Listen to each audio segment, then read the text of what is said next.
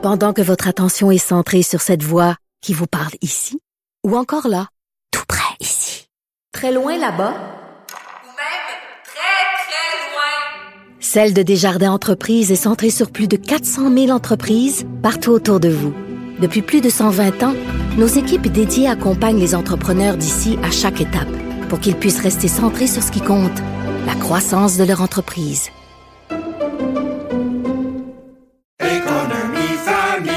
Ici Ricardo. Et Émilie, marchand d'IGA. On a envie de vous inspirer à bien manger. À moins de 5 la portion. Suffit de repérer les produits valeurs sûres et de les cuisiner avec une de nos recettes. Les valeurs sûres, c'est bien pensé, hein? Bien sûr! Détails sur IGA.net. Vous vous demandez si les plantes ressentent de la douleur? Ou encore, comment est-ce que les daltoniens voient le monde? Le balado en 5 minutes est pour vous. Explorez la science, l'actualité et l'histoire en un temps record. La Feu, en collaboration avec le gouvernement du Québec, est fière de propulser la série Balado en 5 minutes. Ne laissez pas les questions sans réponse plus longtemps. En 5 minutes, disponible sur l'application et le site cubradio.ca. Cube Radio. Du, du, du Trisac. L'o- L'original. Radio.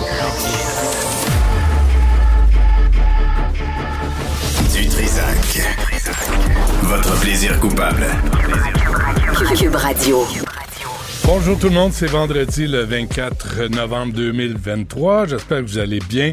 Euh, vers midi, on aura la porte-parole, la présidente de la FAE euh, à propos de ce mouvement de grève chez les profs. Mais tout d'abord, euh, allons joindre Julie Grenier, qui est conseillère auprès de la mission Bon Accueil. Madame Grenier, bonjour. Bonjour. En fait, je suis porte-parole pour le mouvement pour mettre fin à l'itinérance à Montréal. Porte-parole, euh, on va on va corriger ça, s'il vous plaît. Merci.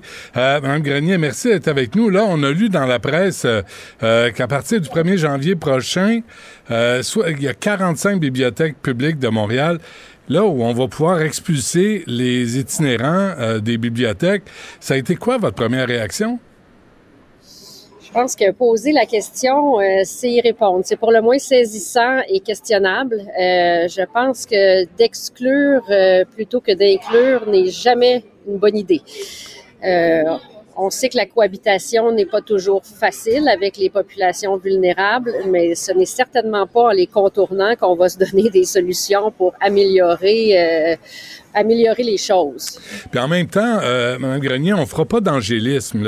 Il y a des problèmes aussi avec l'itinérance. Euh, pas tous les itinérants sont gentils, sont calmes, sont fins, sont polis. Euh, est-ce qu'on peut, est-ce que c'est normal de mettre ça sur le dos euh, des bibliothécaires à gérer aussi les personnes itinérantes? Je pense pas qu'il est question de le mettre sur le dos des, des, bibliothécaires de gérer la question, mais je pense que plutôt, effectivement, vous le dites, là, on a une situation qui est quand même problématique en ce moment et socialement, on a des questions à se poser. Puis moi, je pense qu'on pourrait inverser la question. On a un examen de conscience à faire. Si on est rendu à devoir penser avoir de tels règlements dans les bibliothèques, c'est qu'on a perdu le contrôle de quelque chose aussi socialement. Alors, je pense que je retournerai le miroir vers nous en disant euh, comment sommes-nous arrivés là? Et l'énergie qu'on va mettre à mettre un règlement comme ça, à l'appliquer, parce que ça, c'est une autre question. Euh, Ben oui. Beaucoup d'efforts vains qui ne régleront rien socialement non plus. Mais Alors, votre- je pense qu'on devrait peut-être en même concentrer euh, nos énergies. Vo- Votre réponse, Mme Grenier, est dans, est dans l'analyse, la réflexion. Moi, je vous pose la question de façon concrète. Là, là les itinérants se ramassent dans les bibliothèques parce qu'il fait froid, euh, parce qu'il n'y a pas accès. Tu sais, on l'a dit tout l'été. Il n'y a même pas de toilette là, ici, euh, à Émilie-Gamelin. Il n'y a pas d'endroit pour euh, prendre une douche, euh, pour laver ses vêtements. On le sait, on l'a dit. Et Mme Plante, elle, elle, s'en fout complètement. Elle met des, des, installations de mini-potes puis des plantes vertes. Fait que la réalité, c'est que les itinérants se ramassent dans les bibliothèques et ça veut pas dire qu'ils se comportent tous correctement. Alors, qu'est-ce qu'on fait avec ça? Ben, vous touchez un bon point. On a, on a des enjeux de cohabitation et on a un devoir de faire en sorte d'être capable de, de- qu'il y en ait pour tout le monde. Vous avez entièrement raison de dire que la liberté des uns commence ou se termine celle des autres. Ouais. Les gens qui vont à la bibliothèque ont le droit, effectivement, euh, d'être dans un endroit euh, paisible et tout ça. Euh, par exemple, je pense que je nous invite à, arrêter- à, à éviter de stigmatiser tu sais, le, le, le nous et eux. Bon, la personne en situation d'itinérance elle est citoyenne elle aussi. Vous l'avez dit, des fois, il y a des comportements par ailleurs qui dérangent ou, mais vous me parlez aussi beaucoup d'accessibilité, euh, tu sais, de douche, de toilette, etc. Effectivement, il faut faire en sorte qu'on soit capable de les accueillir, ces personnes-là. Alors, si euh, à la bibliothèque, il y a des enjeux, mais ben, peut-être que c'est un moyen justement d'accueil et de mitigation vers autre chose, un partenariat à faire avec des organismes ou quelque chose, mais chose certaine, de contourner le problème ne le règle pas. Je comprends, mais en même temps, une bibliothèque, c'est pas un refuge. Une bibliothèque, là, c'est pour aller lire, c'est pour aller, là, c'est rendu socialisé, euh, consulter. Tout le monde y a accès. Mais, mais c'est pas un refuge. Là. si tu vas là, c'est pour avoir la paix et pouvoir lire. Alors, tu sais, à un moment donné, est-ce que Mme Plante, en mettant des interdictions comme ça, se, se protège parce qu'elle n'a pas fourni les services auxquels ont droit les itinérants? Moi, j'ai l'impression qu'il y a un certain effet de surprise en ce moment euh, systémique là, dans, dans toute la, la, la, polémique que ce règlement-là suscite, parce que la ville a un plan d'inclusion, la ville a, a des moyens qu'elle met en place, et là, ça nous arrive un peu là, par un autre canal, un, un, un règlement euh, des bibliothèques.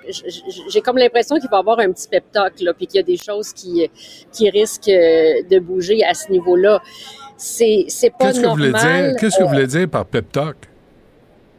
Ben, j'ai l'impression que peut-être que la ville va être un peu surprise euh, d'une certaine façon par ce, par ce règlement-là. C'est arrivé par l'association des bibliothèques. Là. C'est donc ça arrive par un, ça vient un peu en, contre-choc, si on veut, avec le restant des mesures que la, la, la ville favorise. Alors, j'ai l'impression que la, la, la, tempête que ça suscite va peut-être euh, mener à des, des, des, accommodements. En tout cas, on le souhaite. Ouais. Mais, euh, tu sais, vous avez dit, la, la, bibliothèque est un lieu pour aller euh, se ressourcer, lire, euh, socialiser, etc.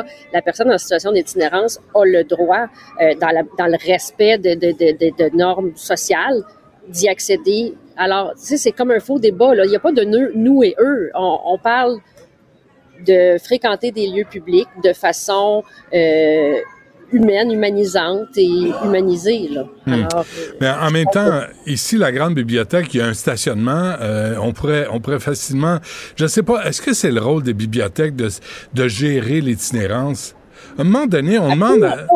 Mais c'est ça le problème, là. C'est que les gens qui sont censés s'en occuper ont peut-être pas les ressources ou les moyens de le faire. Puis là, c'est rendu que c'est les bibliothécaires qui vont être la police de la puanteur. Il me semble que ça manque de cohérence.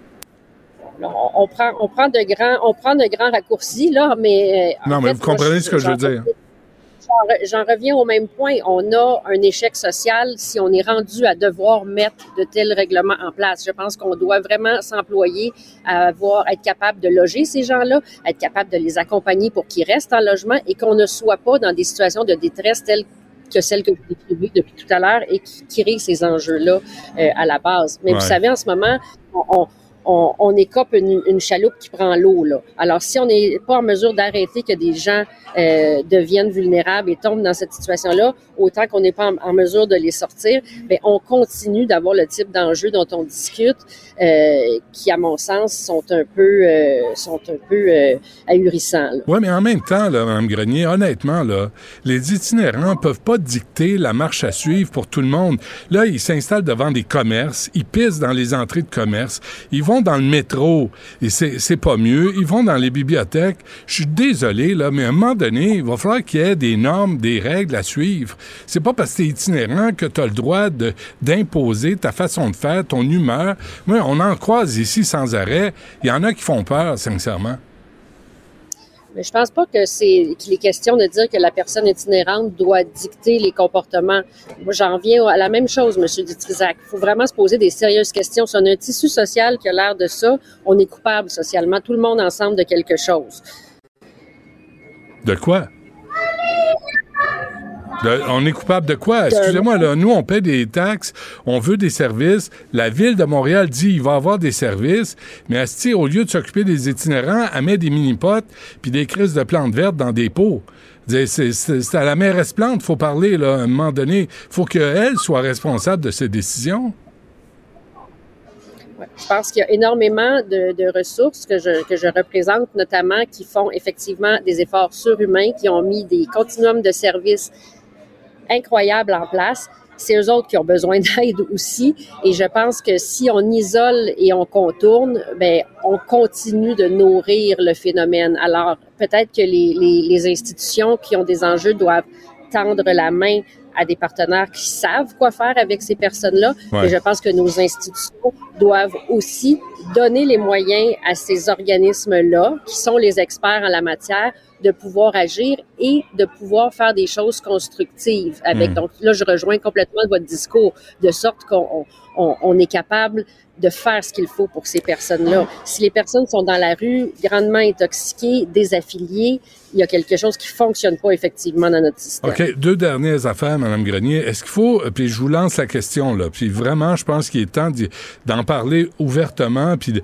sans, est-ce qu'il faut rouvrir des hôpitaux psychiatriques? Est-ce qu'il faut donner des soins à des gens qui refusent d'être soignés pour leur bien? Je, je parle pas de les attacher à un lit, je parle pas de les torturer, je parle pas de... Mais à un moment donné, on laisse les gens courir à leur fin dans la rue parce qu'on veut pas imposer de règles.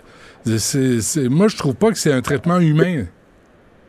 Ben, je, je suis entièrement d'accord avec vous qu'on a besoin vraiment davantage d'accompagnement, de services spécialisés pour répondre effectivement à des profils de personnes de plus en plus complexes, tous ceux que vous venez de décrire.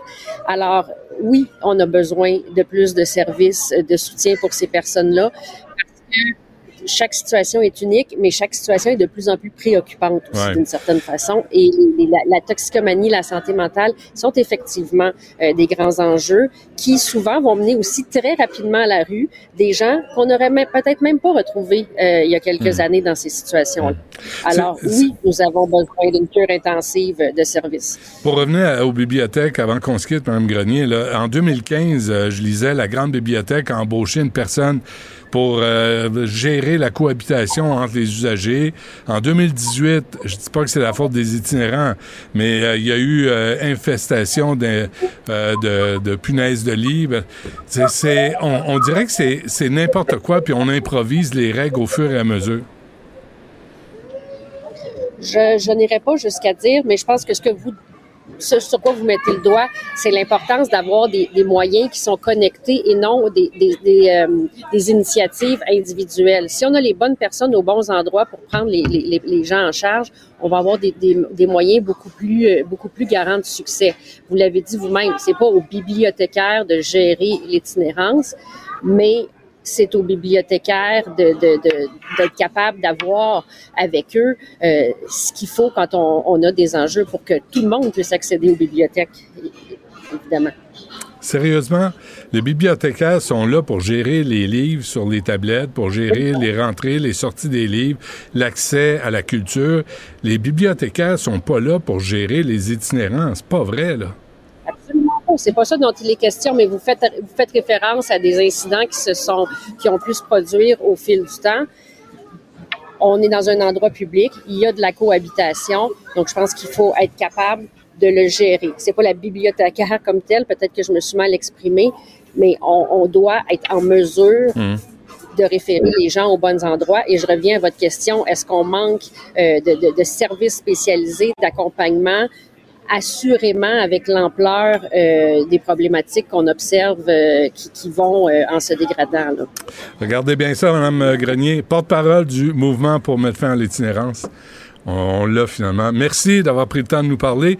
Puis je ne sais pas comment ça va se régler, cette affaire-là. Hein? On va essayer de travailler fort, mais il faut qu'on ait des moyens euh, pérennes et constructifs comme société. Très bien. Merci à vous. Pendant que votre attention est centrée sur cette voix qui vous parle ici, ou encore là, tout près ici, très loin là-bas, Ou même très, très loin. Celle de Desjardins Entreprises est centrée sur plus de 400 000 entreprises partout autour de vous. Depuis plus de 120 ans, nos équipes dédiées accompagnent les entrepreneurs d'ici à chaque étape pour qu'ils puissent rester centrés sur ce qui compte, la croissance de leur entreprise.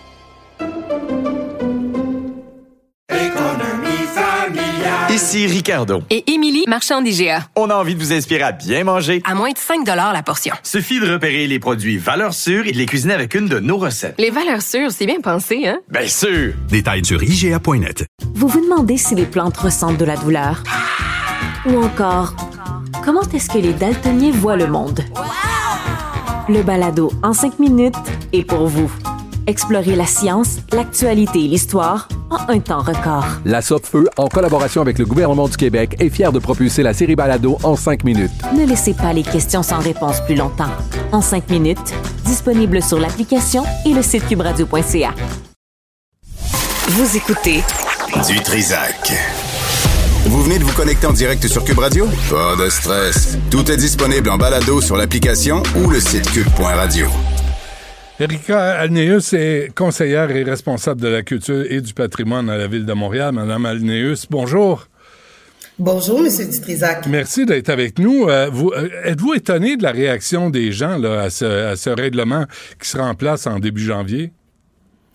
Je suis sensible à la réaction puis à la perception de ce règlement-là, mais j'aimerais placer certaines choses au départ. Allez-y. Le règlement a été mis en place suite à certains constats qui ont été vécus par des, des, euh, des employés des bibliothèques.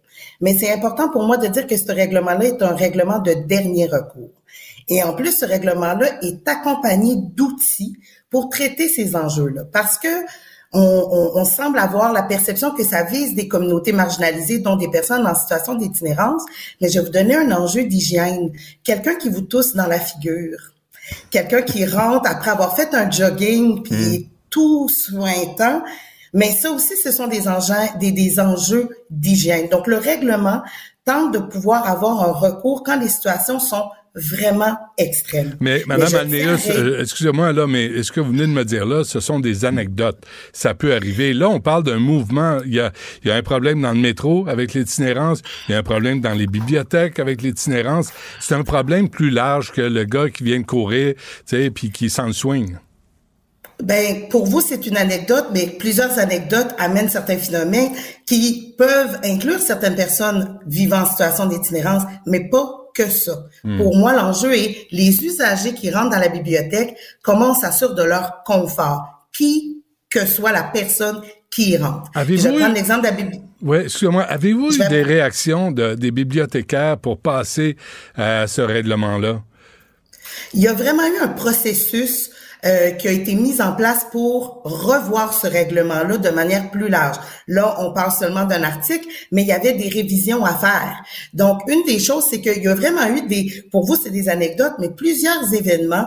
Puis on s'est dit, on veut juste s'assurer d'avoir quelque chose quand les situations sont vraiment graves. Mais je tiens à le réitérer, les portes des bibliothèques sont ouvertes à tous et à toutes, et les bibliothécaires travaillent extrêmement fort pour pallier à des situations difficiles bien avant qu'on se, on se rende au règlement, OK. à l'application du règlement. Madame Alnéa, je vous écoute, là, puis je viens d'allumer, là. Je viens- d'allumer, là. Honnêtement, là, mes neurones viennent de se connecter. Puis moi, quand j'ai vu la police, la, tu sais, la- l'odeur, je me dis, euh, est-ce que c'est vraiment l'odeur ou c'est le, comportement, c'est euh, la façon d'interagir avec les autres, c'est le fait que c'est une bibliothèque, c'est pas un refuge pour itinérants? Est-ce que la présentation de ce règlement-là nous amène pas à, à nous poser les mauvaises questions au lieu de dire, ben, c'est aussi le comportement des itinérants qui rentrent dans une bibliothèque? Je pense que, euh, puis c'est une belle leçon pour nous, il y, a un, il y a un aspect dans la manière dont ça a été formulé qui a porté cette perception-là, mais je tiens à le réitérer. N'importe qui peut venir à la bibliothèque dans la mesure où ça permet à tout le monde d'avoir sa place, quel que soit le statut social de cette personne-là. Et comme je le dis, c'est pas pour vous, c'est des anecdotes, mais il y a plein de situations. Euh, je prends, on a eu un cas aussi d'une personne qui est rentrée sans pantalon et c'était pas un enjeu d'itinérance. Ce sont des enjeux avec lesquels on doit faire face. Quoi, Martineau l'autre est allé à la bibliothèque? Non, c'est correct. je vous me permets, Monsieur Dutrisac, s'il vous plaît, ne me mettez pas dans une situation particulière.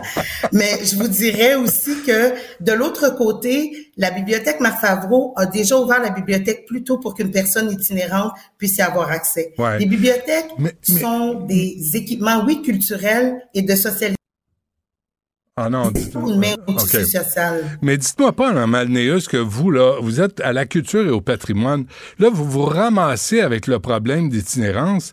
C'est pas votre rôle à, à- à vous. Vous, c'est ça que vous vous occupez de, la culture, de, de l'ac- de l'accès à la culture. Et là, on vous, on vous amène ce problème additionnel-là. Ben, je pense que l'accessibilité à la culture pour tous les individus, quel que soit leur statut, est un dossier qui me concerne. Et je pense qu'on a un rôle comme ville de s'assurer de ça. En plus, parce que ça, puis moi je le dis souvent, la culture n'est pas une parure, mais une nécessité. Ouais. Qui que ce soit doit avoir accès. Ouais. Et je pense que euh, c'est pas un dossier qu'on me dépose. On a travaillé depuis longtemps à s'assurer que tout le monde y ait accès, pourquoi il y avait un outil, puis qu'on a mis un règlement dans les cas extrêmes. Mais en même temps, euh, en 2015, là, la grande bibliothèque ici a engagé des gardes de sécurité parce que ça brassait, parce que les, les itinérants venaient déranger. Puis les gens vont en bibliothèque pour avoir la paix, pour lire un livre. Tu sais, s'il y a une activité où tu vas avoir la paix, c'est quand tu lis un livre. Euh, c'est pas un problème nouveau là de euh, de- de- d'avoir d'avoir euh, des gens qui vont dans des lieux publics, des lieux culturels, mais pas pour les bonnes raisons. Il y en a, puis ça veut pas dire qu'ils sont nécessairement des itinérants. Il peut y avoir toutes sortes de monde. C'est pour ça que pour moi, c'est important de, de, de vraiment éloigner ça d'une catégorie d'individus. On peut vivre toutes sortes d'épisodes particuliers, tout dépendant de la personne. On peut avoir des personnes dans une situation de crise de santé mentale. Cette personne-là n'est pas nécessairement issue euh, d'une communauté euh, vivant dans l'itinérance. Donc, pour nous, c'était d'avoir dans des situations extrêmes un règlement, mais de travailler fort. Et je tiens à saluer les bibliothécaires, tous les gens qui travaillent dans les bibliothèques. On a 45 bibliothèques qui, pour moi, sont des joyaux dans nos démocraties. Et en plus, ces bibliothèques-là travaillent conjointement avec les organismes de leur quartier quand il y a des situations où on peut soutenir des personnes en, précarité ou en itinérance. Donc, tu sais, on travaille en équipe. Ouais. Moi, j'ai j'ai l'image de Ghostbusters. Vous vous souvenez du film, là, Madame Alneus, là, où la bibliothécaire, euh, là, tout à coup, il y a des fantômes, puis là, tu dis, et c'est pas le rôle des bibliothèques. euh, C'est pas le rôle des bibliothécaires. Elles sont là pour gérer les livres, puis les, puis les liens à la culture. C'est une façon de le voir, mais j'ai envie de vous ouvrir plus loin. Puis je trouve que Madame Grenier l'a bien, euh, l'a bien dit. C'est, on a tous un rôle par rapport à chacun. Puis je pense qu'on oublie que les bibliothèques, au-delà de simplement offrir des livres, offrent de la connaissance. Et tout le monde y a droit. Et je pense que le rôle des bibliothèques joue un, joue, les bibliothèques jouent un autre rôle. Et je pense que on a une responsabilité face à tous et toutes de pouvoir participer à ce que tout le monde puisse se sentir digne et puisse avoir droit à la culture. OK. Comment ça va fonctionner? Comment euh, le, le- type rentre, là, euh, il, est, itinérant, je, veux- le dire. Il est itinérant, il a peut-être euh, fumé un bat avant de rentrer, il est peut-être désorganisé, il est peut-être un peu agressif, il est peut-être... Là, comment ça va fonctionner? Là, vous me donnez un cas hypothétique, mais bien avant de se rendre à une application de règlement qui fait qu'une personne doit sortir, c'est s'il y a un cas vraiment extrême, il y a des mesures, on peut appeler la police dans certains cas, mais il y a des situations bien avant. On va accompagner. Il y a des organismes communautaires que les bibliothécaires, pardon, peuvent euh, avec lesquels ils peuvent communiquer. Je pense qu'il faut faire attention de ne pas essayer de coller une situation, mais OK, on se mais, donne mais- tous les mais donnez-moi un exemple d'abord. Si vous n'aimez pas le mien, donnez-moi en un, un exemple. Là, on parle d'odeur euh, corporelle. Alors, quelqu'un arrive puis il sent le bio, le body odor. Euh, Là, c'est quoi le procédé? Ça, comme je vous dis, il y a tout un accompagnement. On peut parler avec la personne. Euh, on va voir, tu sais, euh, là, la personne sent, mais elle est où? Qu'est-ce qui se passe? Est-ce qu'il y a une situation? Est-ce qu'on peut la mettre quelque part? Est-ce qu'on peut juste la signifier? Puis, je tiens à dire que ce sont des sujets qui sont délicats. Ben oui. Donc, on doit le traiter avec délicatesse. Donc, pour moi, de vous dire, tel cas, ça va être ci, l'autre va être ça, ce serait euh, ne pas rendre euh, Je comprends, mais en même temps, je lis un, extrait de l'article de la presse. Les fautifs seront passibles d'expulsion d'une amende de 350 dollars à 1000 dollars lors d'une première infraction. En cas de récidive, les sanctions prévoient un bannissement d'un mois et une facture de 3000 dollars. Alors pour euh, pour se rendre là, Mme Alneus, là, c'est parce que là, il y a, y c'est presque une crise là, que vous annoncez. Mais la chose qui est importante à dire, c'est que depuis les dix dernières années, on n'a jamais eu de situation qui nous a amené à se rendre jusque-là. Alors Donc pourquoi ça, c'est une chose à préciser. pourquoi avoir mis en place ce règlement-là? Le règlement était que il y a des c'était pour être sûr de pouvoir pallier à des situations vraiment extrêmes, puis de d'avoir un, un certain cadre dans lequel jouer, ne pas s'improviser certaines choses. Donc, on s'est mis cette, ce recours-là, mais comme je l'ai dit, c'est vraiment un dernier, dernier recours. Est-ce qu'il y a des choses qui peuvent s'améliorer puis qu'on va pouvoir voir en évolution du règlement? Mais comme je vous dis, Hmm. c'est une situation de dernier recours et bien avant ça, on va avoir de l'accompagnement, on va traiter les gens avec délicatesse au besoin. Je veux pas être déplaisant, là, Mme Alneus, mais est-ce que tout ça euh, exprime le fait que la ville s'occupe mal des itinérants, qu'on n'a pas les bons refuges, les bonnes ressources, les bons moyens, et que là, le problème se, se répand dans le métro, dans les bibliothèques, euh, de- devant les commerces? Je pense que le, le problème est beaucoup plus grand que simplement euh, la responsabilité de la ville. Deux, je dirais qu'on a les gens en situation d'itinérance à cœur.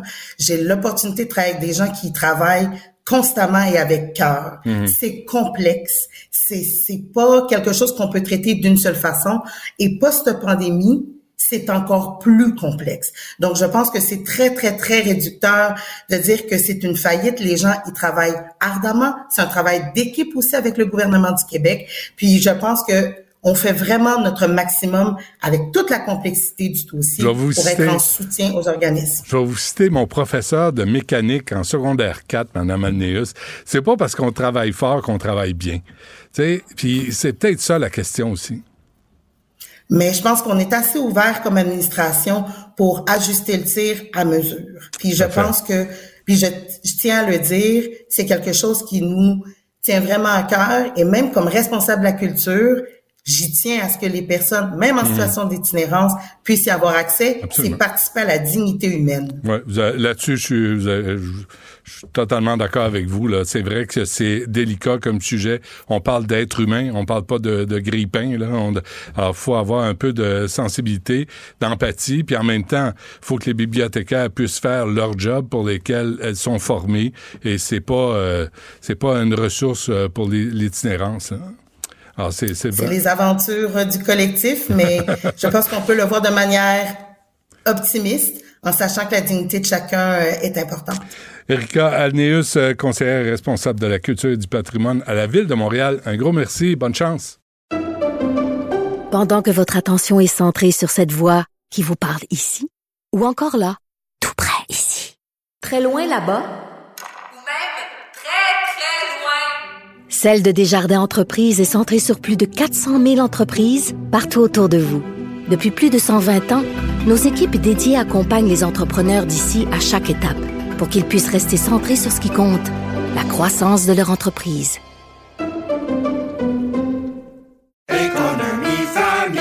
Ici Ricardo. Et Émilie, marchand d'IGA. On a envie de vous inspirer à bien manger. À moins de 5 la portion. Suffit de repérer les produits valeurs sûres et de les cuisiner avec une de nos recettes. Les valeurs sûres, c'est bien pensé, hein? Bien sûr! Détails sur IGA.net. Vous vous demandez si les plantes ressentent de la douleur? Ou encore, comment est-ce que les daltoniens voient le monde? Le balado en cinq minutes est pour vous. Explorez la science, l'actualité et l'histoire en un temps record. La Feu, en collaboration avec le gouvernement du Québec, est fière de propulser la série Balado en cinq minutes. Ne laissez pas les questions sans réponse plus longtemps. En cinq minutes, disponible sur l'application et le site cubradio.ca. Du Trisac. L'écouter sur le web vous demande peut-être de changer vos habitudes. On le comprend. Mais son émission en vaut l'effort. La rencontre Martino du Trisac. Ah, ça, ça regarde mal. Ça regarde mal. Il commente l'actualité dans le calme et la sérénité. Arrête de te plaindre, arrête de chialer. Une génération de flambous, de mollassons. Des propos sérieux et réfléchis. Tu me niaises-tu? Ben oui. Brut de bouche. La sagesse en bouteille. J'avais, j'avais des feuilles si belles. Il me semble que j'avais des feuilles. J'ai toujours des feuilles avec moi le matin. T'es perdu. Là, je suis perdu en Hey, sacramouille. Est-ce que tu y vas à une heure? Où? Euh, Il y a nos boss, euh, euh, Jean-Nic euh, et euh, Dominique Plamondon. Ils, vont nous sentir. Attends. Ils vont nous sentir le dessous des bras pour savoir si on peut rester Moi- euh, quand- moi- à job ou s'ils vont nous sacrer dehors. Comme ils font en bibliothèque. Mais moi, je suis d'accord avec ça parce que j'ai une hygiène personnelle Irréprochable. Irréprochable. Tu peux pas me Tu pogner. chaînes. Par- de partout. Avez-vous déjà travaillé avec quelqu'un qui pue? Euh, Tu travaillé avec quelqu'un qui. Et comment tu quand peux dire à quelqu'un? Quand je travaillais chez Steinberg en 1980. Ah, ouais, il y a- Steinberg. non, mais juste te dire à quel point Pour les ça jeunes qui marqué. nous écoutent, Steinberg, c'est comme IGA puis Métro. Ouais, mais, mais- à l'époque, ça fait longtemps quand on se promenait en cheval dans, la le rue. fun, là. ça, Ouais. de Steinberg. Oui, mais et il engage un emballeur qui arrive un samedi matin. Il a les cheveux gras, là, tu sais, ça lui coule presque dans le dos. Et il sent le... Mais je pense que quand, quand tu vas être emballeur dans une épicerie, t'es obligé de, de puer. Non, non, Non? non, nous autres, non, non, non. On était toute une gang là, qui sentait bon puis qui était propre de leur personne. Mais comment tu lui dis à quelqu'un ou quelqu'un qui a une mauvaise haleine, comment tu peux dire ça à quelqu'un? Tu lui offres de la gomme? Tu lui offres de la gomme? Les ressources humaines, là, tu, reçois, tu reçois quelqu'un aux Ouais. ressources humaines. Ouais. Ça fait partie de la job, là. De- en de- disant, est-ce que Vous avez une hygiène personnelle correcte. on a, on a reçu des plaintes Ouais. autour de vous, les gens trouvent que... Euh, La gomme- le paquet de gomme, je te donne, prends-en deux. Tu sais, juste pour être. Je racontais à LCN, je suis en train de lire la biographie de Frank Sinatra en deux tomes. Encore? Oui, mais c'est deux tomes de 2000 pages Oui, c'est chaque. toujours la même histoire. Avant Gardner, la Non, attends une dépression, il y avait un petit pénis. Marilyn euh, Monroe, non, non, il y avait, c'est un cheval. Il était pris comme un cheval. C'est vrai? Ben oui. Sinatra. Ben oui. Il mesurait 5 pieds 3. Non, il mettait des. Non, non, écoute. Arrête. Non, non. Ça descendait jusqu'aux genoux. Des, des rumeurs. Et, et Marilyn Monroe tripait sur lui. Marilyn Monroe voulait le marier. Frank Sinatra. Et il voulait pas. Sais-tu pourquoi? Pourquoi? Elle puait. Marilyn? Oui, elle puait. Elle, ça a l'air qu'elle faisait pas attention à son hygiène personnelle et elle sentait mauvais. Et Ben, lui, et toujours lui, maquillée, Sinatra, non, non, elle sentait mauvais. Et elle schlinguait. De où? Et Sinatra,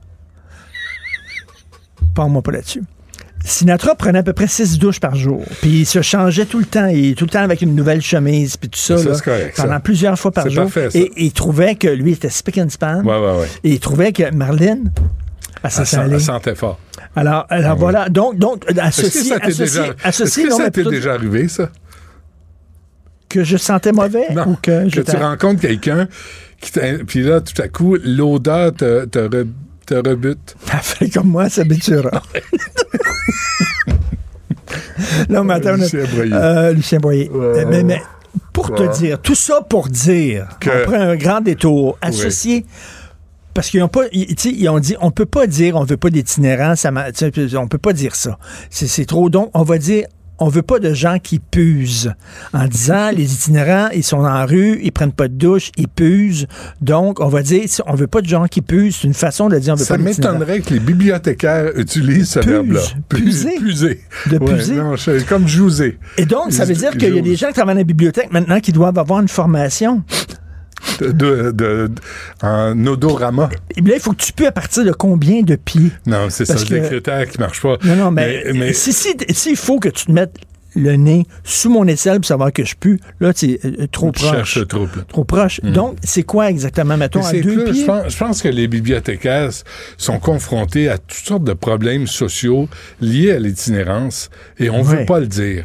Et que c'est comme dans le métro, Ouais, c'est comme devant les commerces.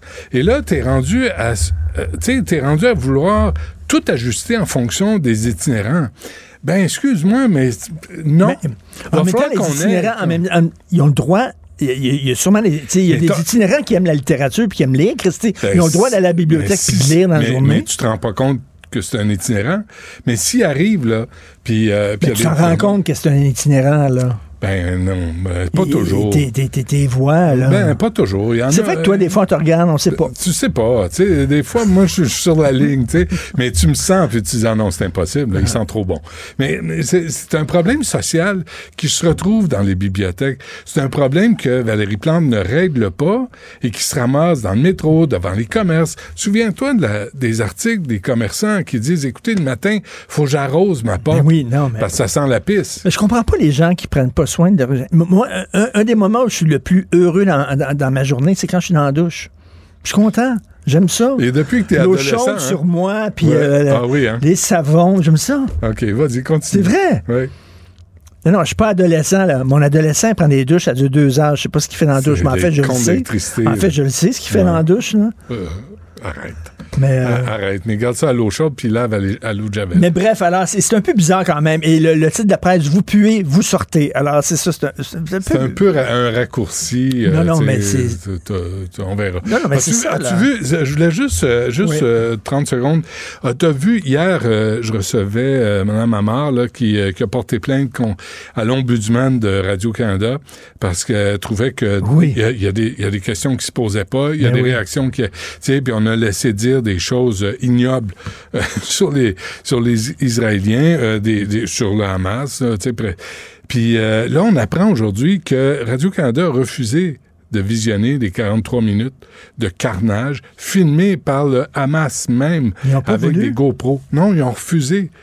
Et là, tu dis, c'est quoi? J'ai parlé à Jean-François Cloutier, journaliste du Journal de. Montréal, qui les a vus. Il est allé. Il a vu le 44 minutes. Il m'en a parlé en détail. Il dit ce qui m'a frappé, puis ce qui frappe tout le monde qui ont vu ces images-là, c'est qu'ils sont euphoriques. Ils rigolent tout le long. Ils tuent des enfants. Ouais. Ils tuent, ils tuent des parents dans leurs enfants. À un moment donné, il essaie de. Il dit il y a quelqu'un qui essaie de, de décapiter quelqu'un d'autre avec des outils de jardinage. Sacramouille. En, en, en, en riant. Radio-Canada voulait pas voir ça. ça. Et là, j'ai dit à Jean- à Jean-François, qu'est-ce que tu as vu sur les images? Est-ce que tu as vu une armée? Il dit non, j'ai vu des terroristes. C'est pas une armée, pas c'est des pas, les combattants. guerriers, c'est pas, des combattants. Ouais, c'est Ce ça. sont des terroristes. Absolument. Mais pourquoi maintenant ça choque de dire ça? Comment ça, ça choque de dire ça? Ils vont chez toi, dans ta maison, Ouais. ils tuent tes enfants devant toi. Puis ils vont me dire non, on est des combattants. des combattants. Et moi, je suis désarmé. là. J'ai pas d'armes pour me défendre. Ben, voyons donc. Ah, c'est des lâches. Euh, on se laisse là-dessus, puis on essaie de passer une fin de semaine. euh, Manhattan ce soir. Ben, toi, tu peux t'es dans tes bois. Ah, fuck les boîtes. Ce soir, Manhattan, un Toi, double. t'es en train, parce que euh, euh, Benoît Ouais. a déménagé, puis il est en train encore de découvrir de nouvelles, de nouvelles pièces. parce que c'est comme un, un château qui a. euh, puis là, tu découvres des nouvelles Ben, pièces. des ailes. Roger Des- Drolette. Des, des ailes. Oui. Roger Drolette, je suis allé chez lui. Je le sais. Il est un ancien animateur de radio, Ouais. et lui, il a il a vraiment acheté comme un château. Ouais, un manoir. hein. Et des fois, écoute, il, il- il avait inauguré, par exemple, une pièce, pour Hmm. vrai, pas de joke. Ouais, là. ouais. J'avais vu les photos. Il avait inauguré, il avait mis des livres là-dedans. Puis là, il avait dit, c'est la bibliothèque Paul Arcan. Puis là, il avait, il avait mis, il avait mis comme, oui, il avait mis comme un ruban, puis il avait fait venir ses amis, dont Paul Arcan, qui était là, puis ils ont pris un petit verre, puis il a inauguré une pièce Wow. de son château. Toi, il t'a pas invité? Non, moi j'ai vu des photos. Tu, tu vois? Moi, c'est la bécosse. Ça- ça C'est la, la La bécosse. non, c'est même c'est la salle à compost, Richard Martineau. Bon, on se ça. reparle lundi. OK, bon week-end tout le monde. Ce segment est aussi disponible en vidéo sur l'application Cube ou le site cube.ca. Pendant que votre attention est centrée sur cette voix qui vous parle ici, ou encore là, tout près ici, très loin là-bas, Ou même très, très loin. Celle de Desjardins Entreprises est centrée sur plus de 400 000 entreprises partout autour de vous. Depuis plus de 120 ans, nos équipes dédiées accompagnent les entrepreneurs d'ici à chaque étape pour qu'ils puissent rester centrés sur ce qui compte, la croissance de leur entreprise.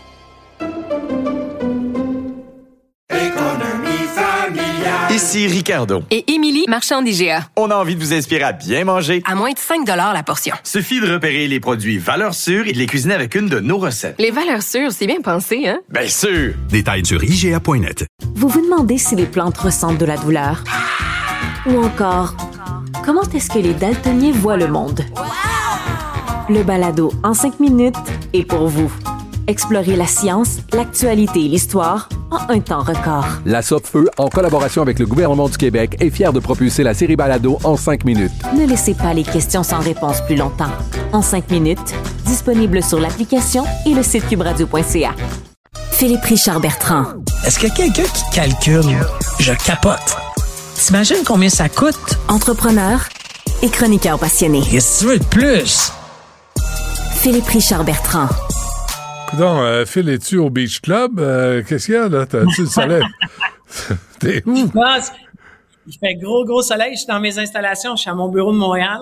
Euh, puis euh, je suis en coton watté. Parce que bon, c'est vendredi. Je me suis dit un petit peu dress down aujourd'hui. Ouais, c'est correct, Mais ça. je suis dans mes installations. Euh, tu on revient là sur le prêt d'urgence pour les PME. C'est pas réglé, hein? Puis il vous reste de moins en moins de temps pour rembourser. Effectivement, puis bon, euh, tu comprends que ça a complètement été oublié par la ministre Freeland dans l'énoncé économique. Là, tu sais, elle, elle Ouais. a fait fi, là, comme si euh, tout allait bien se passer. Par contre, ce qu'on apprend, là, je te rappelle, il y a 900 000 prêts qui ont été faits au Canada. La nouvelle statistique, par contre, qui est sortie dernièrement, c'est que 40% de ces prêts-là pourraient être en difficulté si on demande un remboursement immédiat. Là, ça, ça vient changer la donne. là. Tu sais, si on fait un chiffron, là, Ouais. un million, c'est 375 000 entreprises qui vont se trouver en difficulté financière si on leur demande de rembourser ce prêt-là. Je suis pas sûr que l'économie canadienne peut se remettre euh, de, de, de 360 375 000 entreprises qui pourraient fermer. Puis euh, tu comprends que c'est pas très joli. Là. Je suis pas sûr non plus que le gouvernement fédéral veut être le gouvernement dans le monde, dans l'histoire, depuis toujours, qui a fermé autant d'entreprises sous un seul mandat. Ça le dérange Mais pas. Ça le dérange mais pas, là, regarde- euh, Philippe. Voyons. Ils sont Ouais, pas mais là. Là, il y a de la pression. Pourquoi? Il y a de la pression. Il y a des De députés dans l'Ouest canadien. Il y a des députés du Bloc québécois qui se sont levés. Il y a, dans le, dans le bas de la Beauce, là, il y a une MRC qui, est- qui, qui est sortie que eux, ils ont 200 entreprises réparties sur trois, trois MRC qui vont être en difficulté s'ils doivent rembourser. Euh, puis deuxièmement, je veux juste faire attention parce que je lis des commentaires dans les médias sociaux. On demande pas l'abolition des prêts, là. C'est pas parce que je veux pas payer. Je veux juste plus de temps Hmm. Pour le payer. Hmm. Tu comprends? Alors, il y a une grosse nuance. Si on est Ça- capable de un, donner... excuse-moi, mais c'est un accommodement raisonnable. Ça, c'est un bel exemple. Je suis pas sûr que Bernard Drinville va le trouver, euh, trouver notre analogie comique, mais euh, de toute façon, lui, il verse une larme tout le temps quand il y a des grosses Ouais, annonces. de la peine. Mais encore une fois, on demande pas à ce que ces prêts-là soient euh, enlevés. Comme on a vu, by the way, là, si tu prends l'industrie automobile, il y a 10 ans, un milliard de radiation. Là. On a radié un milliard qu'on leur devait. Alors, regarde les profits qu'ils font aujourd'hui. Ouais. La C-Série, on a radié un milliard. Un Alors, milliard. Regarde les profits. Un milliard trois. La Un milliard trois. Ouais. Alors, Regarde les profits euh, d'Airbus, là, tu sais, euh, moi, c'est un peu gênant, là, tu sais, à un moment Mhm. donné. Alors, encore une fois, pour les PME euh, canadiennes, qui sont le poumon de l'économie, là, hey, on, on, on représente 85% des salaires des gens qui travaillent. Mais, mais Il vous n'avez faut- pas pensé à vous, à vous acheter un lobbyiste qui couche avec le gouvernement. C'est ça que ça prend. Allez euh, chez National, là. allez à une firme de, de relations publiques. C'est, c'est- ça, ça prend ça pour les PME. Mais il n'y a pas de regroupement, donc. Ouais, je suis d'accord. Mais tu sais, il y a des organismes qui vont euh, qui vont qui vont mettre de la pression, mais encore une fois, ça regarde pas euh, Jojo. Euh, puis bon, euh, on va faire comme tu sais même même dans mon cas s'il le faut, on va réemprunter de l'argent. Mais tu comprends que là, si je réemprunte de l'argent, il, il transfère la responsabilité euh, commerciale ou tu sais la responsabilité Mhm. du prêt sur les épaules de l'entrepreneur. Tandis que là, c'est le gouvernement euh, qui euh, garantit. Par contre, je te donne un scénario. Le gouvernement pourrait me dire, Philippe, comme entrepreneur, là, oublie le 20 000 sur le 60 000, OK? On transfère ça à ton nom, OK? Mais tu as un an de plus pour payer. Hey, je vais le prendre, ce deal-là. Moi, Moi, je vais rajouter cette dette-là à mon nom. Mais là, c'est pas ça qu'on dit. On dit, euh, tu sais, euh, on transfère ça à ton nom. Arrange-toi avec ton institution bancaire. Tu sais, c'est- Ouais, C'est puis, vraiment pas simple. Et, et même, tu sais, même si c'était à 5% par exemple, pour vous aider, là, ou à 4% de taux d'intérêt, c'est, c'est pas censé être un- une entreprise commerciale, cette affaire-là. là. C'était de l'aide à des entreprises pour qu'elles puissent survivre. Alors, si t'es assassines trois ans plus tard, t'es pas avancé, là. Donc, ça, ça pourrait être Ouais. un prêt à, ta- à taux réduit. Rien que ça. Benoît, pense au, tu sais, pense en, en termes financiers, là. Un bon vieux bilan financier. Ouais. Le gouvernement du Canada peut pas se permettre de radier 900 000 prêts, là. Même si c'est 40% admettons, là, qui vont tomber en défaut. Tu peux pas, euh, sur ton bilan financier, dire, on a prêté à 375 000 entreprises, Hmm. 60 000 piastres qui sera pas remboursé. Hmm. On va être la risée du monde dans, dans, dans l'univers. une fois de plus. Avec une politique comme ça. Une, une fois de plus, une fois de moins. Le Canada, hein? ça, ça changera rien. Hey, on se laisse là-dessus. Puis euh, Philippe, euh, bonne fin de semaine. Puis on se reparle lundi. Bon week-end, euh, bonne boîte. Je sais que tu déménages, tu fais un verre par jour, qu'on m'a dit. Madame Dutrisac, j'ai vu une publication, c'est un verre par jour. C'est pas beaucoup, ça, Benoît. Merci pour tes conseils. Va-t'en chez vous. Salut. Vous écoutez Du Trisac. Cube Radio. L'infolettre Cube Radio. À un clic, du meilleur de l'information. Toutes les semaines, recevez un résumé de l'actualité directement dans votre boîte courriel. Émission de radio, balado, exclusivité, offre unique et concours. Tout ce que vous aimez de Cube Radio à un seul endroit. Pour ne rien manquer de l'actualité, inscrivez-vous via cuberadio.ca en cliquant sur la bannière Je m'inscris à l'infolettre. Cube Radio, pour savoir et comprendre. Pendant que votre attention est centrée sur vos urgences du matin, vos réunions d'affaires du midi, votre retour à la maison ou votre emploi du soir, celle de Desjardins Entreprises est centrée sur plus de 400 000 entreprises à toute heure du jour. Grâce à notre connaissance des secteurs d'activité et à notre accompagnement spécialisé, nous aidons les entrepreneurs à relever chaque défi pour qu'ils puissent rester centrés sur ce qui compte, le développement de leur entreprise.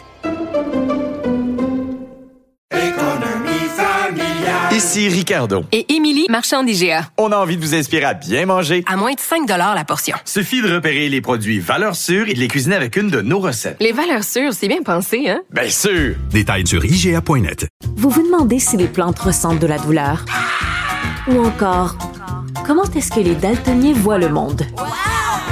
Le balado en cinq minutes est pour vous. Explorez la science, l'actualité et l'histoire en un temps record. La Feu, en collaboration avec le gouvernement du Québec, est fière de propulser la série Balado en cinq minutes. Ne laissez pas les questions sans réponse plus longtemps. En cinq minutes, disponible sur l'application et le site cubradio.ca. Un gars du peuple qui monte au front pour le peuple. Le Robin des Bois des temps modernes. Du Trisac. Bon, c'est vendredi. Je suis certain que cette entrevue va finir avec des bonnes nouvelles. Tout va être positif. Euh, on a avec nous Mélanie Hubert, qui est présidente de la Fédération autonome de l'enseignement. Madame Hubert, bonjour. Bonjour, Monsieur Dutrisac. Donc, euh, deuxième journée de cette euh, grève générale illimitée. Là, dites-nous que vous avez eu des rencontres, qu'il y a eu des pourparlers, puis ça va bien. C'est sûr qu'il y a eu des rencontres et des pourparlers. Là, les tables sont pas rompues. Il y a aussi des moments d'arrêt dans une négociation pour que chaque partie puisse retourner de son côté, faire des travaux, voir quelle quelle proposition on peut faire, et ainsi de suite. Donc, on est dans cette vague-là là, de travaux. euh, donc, c'est rien d'extraordinaire qui roule 24 heures sur 24 non plus. Il ne faut pas se créer des attentes de cet ordre-là, mais les discussions se poursuivent au terme. Est-ce que ça avance au rythme qu'on voudrait? Peut-être pas, c'est sûr. Euh, dans OK, un mais idéal, sur, on- sur une échelle de 1 à 10, là, ça avance à, à quel, à quel niveau? Je peux pas vous dire en ce moment qu'on est encore très avancé au niveau de tout ce qui a été attaché. On est encore en attente, malheureusement, de présentation aussi de la partie patronale. Là, Euh, par exemple, M. Legault, hier, qui sort et qui nous dit on veut plus de souplesse. Ouais. Ben, pour nous, la souplesse, là, ce qui est proposé c'est en ce moment dans l'entente du 29 octobre de Mme Lebel, c'est 14 propositions qui visent directement nos ententes locales, donc ce qui était négocié au niveau des centres de services puis de nos syndicats locaux, c'est pas quelque chose qu'on négociait au national d'habitude. Et là, on leur demande à nos tables de négociation, est-ce qu'il y a moyen que vous nous présentiez l'analyse que vous avez faite, tout ça, la nature des problèmes que vous rencontrez, vous proposez des solutions, ça vise quel centre de service, est-ce que les problèmes sont généralisés, localisés, pouvez-vous nous déposer votre analyse, qu'on puisse voir avec vous? Quelles solutions on peut apporter, parce que nos syndicats locaux, eux, nous disent, ben, on aimerait ça pouvoir négocier ça au local aussi, donc est-ce qu'on peut avoir un portrait d'ensemble? Et on a de la difficulté, c'est un peu décourageant 11 mois après le début des négociations, qu'on a encore de la difficulté à avoir les analyses en main pour comprendre exactement où sont les enjeux, quelles sont les priorités là-dedans, OK, ça non, mais- qui exactement. Madame Donc, on est Hubert, encore dans ça. Tu sais, d'attendre au mois d'août là, pour dire aux profs euh, qui sont pas euh, qui sont qui sont pas à temps plein euh, quelle classe elles vont avoir. Il me semble que c'est du niaisage, c'est du stress pour les profs, ça. Et ça, c'est les syndicats. C'est vous et l'autre syndicat de Mme Scalabrini. Vous vous opposez à ça. Il me semble que ça peut se décider comme en Ontario au mois de mai, au mois de juin, pour que les gens aient une perspective aussi. Ben, notre, notre compréhension au moment où on se parle, dans nos syndicats locaux, la grande majorité de nos, nos centres de services scolaires ont des séances d'affectation en juin. Puis il y en a même qui ont négocié de les devancer avec leur centre de service. Donc, c'est des cas qui sont plus isolés. Mais il y en a au mois d'août. séances d'affectation en juin. Mais il y en Mais il y a- a- C'est sûr qu'il y a d'autres séances en mois d'août parce que dans une année scolaire, il y a du mouvement. Il y a un problème de financement aussi des Ah non, mais attendez, là, vous êtes, vous êtes une snoro, vous, là, Non, là. Là, En juin, Non, non, là, en juin, c'est pour les profs à temps plein, là. Pas du tout. Il y a beaucoup de remplacements aussi. Les remplacements connus en juin, ils sont offerts. Et nos gens sur les listes de priorité, quand il y a des postes permanents, ils sont offerts aussi en juin. Puis il y a plein de monde qui sont déjà placés en juin. Souvent, ce qu'on a en nous, ça va être les postes qui vont avoir ouvert pendant l'été. Par exemple, des invalidités, des congés de maternité, des, euh, des gens qui ont démissionné, qui n'étaient pas prévus, des retraites qui s'étaient pas annoncées, ce genre de, de contrat-là. Il va y avoir aussi parfois des mouvements liés au déménagement d'élèves, puis des classes qui ouvrent et qui ont fermé, puis tout le mouvement que ça a généré. Mais il y a un problème aussi avec le financement. Souvent, au départ, quand on forme les groupes, beaucoup de centres de services sont très conservateurs dans la façon de former les groupes parce qu'ils veulent être sûrs d'être financés. Souvent, on fait des groupes à pleine capacité, puis on coupe des classes en se disant, ben, on les rouvrira si pendant l'été, il y a du mouvement. Ça, ça génère des postes aussi qu'il faut nécessairement réafficher en nous. On s'en sortira pas. Mais il y a quelques centres de services qui n'ont pas d'affichage en juin, mais ils sont minoritaires, OK, en tout cas, à- sur notre territoire. À quel point les centres de services, euh, c'est un problème dans le système d'éducation? Vous dites que ce sont Les les, centres de, centres de services le problème dans Ouais. le système?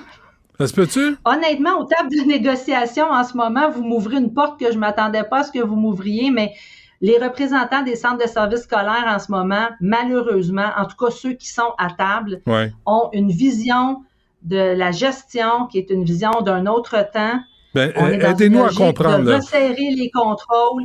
Ben, par exemple, euh, on, on a des demandes en ce moment de pouvoir placer le personnel et c'est une des choses qui est le plus difficile à concevoir. Ils nous disent, on veut pouvoir placer notre personnel où on veut. Après le 30 juin, on veut pouvoir placer qui on veut, où on veut. Et en, en cours d'année, là, le droit de la direction de pouvoir placer n'importe quel prof à l'endroit où il sera jugé le plus utile. Mais à un moment donné, notre personnel peut pas juste se faire dire tu seras à ma disposition en tout temps. Puis si je juge que tu vas être plus utile ici ou là, que la classe là-bas est plus difficile, c'est toi qui vas la prendre pour laisser la place à quelqu'un d'autre de moins expérimenté. mais selon quels critères? Ben, les critères de la- de la- du droit de gérance de la direction, c'est une des ouvertures qui nous est demandée. Et ça, ça s'appelle de la souplesse. Mais Euh, attendez, je veux nous, juste comprendre. Madame Hubert, je veux juste comprendre. Oui, là. allez-y. Euh, euh, une prof habite sur la rive sud et un centre de service peut lui dire tu t'en vas travailler sur la rive nord. Non, pas, pas jusque-là. Là. Non, parce que le territoire, le territoire du centre de service est quand même limité dans le temps, Ouais. dans, dans un espace. Mais ce qu'on nous a dit aux tables, c'est au-delà du 30 juin, on veut pouvoir affecter qui on veut, indépendamment là qu'on les offre sur des listes d'affichage, l'ancienneté, tout ça, on veut pouvoir affecter au fur et à mesure qui on veut. Puis on nous dit aussi, puis c'est écrit dans le dépôt qu'on a reçu le 29 octobre, on nous dit on veut pouvoir offrir des tâches au personnel selon leur expérience, euh, euh, indépendamment là, euh, de, de leur ancienneté ou quoi que ce soit, on veut pouvoir mettre les bonnes personnes aux bonnes places à notre avis. Mais les profs qui investissent de leur poche pour monter leur matériel de classe, qui ont des préférences aussi, parfois pour le préscolaire, parfois pour la sixième année, des fois au secondaire, c'est la Ouais, même chose. Il y en a Madame qui aiment enseigner au secondaire 1, secondaire 5. On peut pas déplacer tout le monde n'importe comment avec des gens qui ont là. investi de leur poche dans le matériel scolaire pour monter leur classe. Attendez, il y a des profs à cause des syndicats qui se font bumper, des profs qui ont préparé des classes, qui ont un lien avec des élèves, et là, tout à coup, ils se font bumper pour des raisons syndicales. C'est un tango qui, qui se danse à deux, là. Vous avez votre part de responsabilité là-dedans aussi. Ben, en ce moment, nos, nos postes sont tous affichés par liste de priorité. Une fois que quelqu'un est assis dans un poste, là, euh, je Non, se vois faire- pas comment on peut. Ben, il y a Les- des les profs qui se sont fait bumper ça, par des, des quand profs des qui gens étaient sont plus en en- surplus, bien, quand des gens sont en surplus dans une école, effectivement, il y a, il y a un principe d'ancienneté qui s'applique, mais, mais en tout cas, ça fait partie des discussions. Puis ça, d'habitude, ça se gère au niveau local. Là, le gouvernement nous demande de ramener tout ça au niveau national. Il faudrait uniformiser des façons de faire dans 72 centres de services. Ça sera pas facile de faire ça dans un délai aussi court que de prévoir là, que tout ça pourrait être mis en application pour la rentrée 2024. Une Ça va être prof- très, très serré. Là. Une prof là, qui travaillait sur la côte nord, qui déménage à Laval, perd toute son ancienneté parce que on, on change d'employeur. Moi, je trouve que c'est de la l'ultime bullshit syndicale parce que cette, cette prof-là a un employeur, c'est le gouvernement du Québec, c'est nous tous qui payons son salaire, puis elle est au service des élèves. Ça, ça va-tu arrêter, cette affaire-là? Ben, ça arrêtera pas parce que le gouvernement est pas en demande là-dessus. Si vous regardez le dépôt patronal qu'on a, Ben, là, je vous la du demande, 29 moi. octobre, Moi, je vous la Il n'y demande. a pas de demande là-dessus. Et je vais vous dire sincèrement, M. Dutrisac, vous parlez de la Côte-Nord qui veut venir à Montréal. Ou Je l'inverse. vous dirais l'inverse. Donnez le choix aux gens de Montréal en ce moment de quitter puis d'aller en banlieue où c'est moins difficile. Ouais. Vous allez avoir une désertion sur l'île de Montréal. Puis je suis pas sûr qu'on sert le système de permettre à tout le monde de déserter puis de s'en Ben, aller où ils veulent, sincèrement, faire reconnaître leur ancienneté. Madame Hubert, c'est peut-être le choc. l'île de Montréal avec ça. Ouais, c'est peut-être le choc dont le système a besoin aussi. Là. Si les profs quittent l'île de Montréal, on va peut-être revoir comment ça fonctionne à Montréal. On va peut-être arrêter de satisfaire de ça.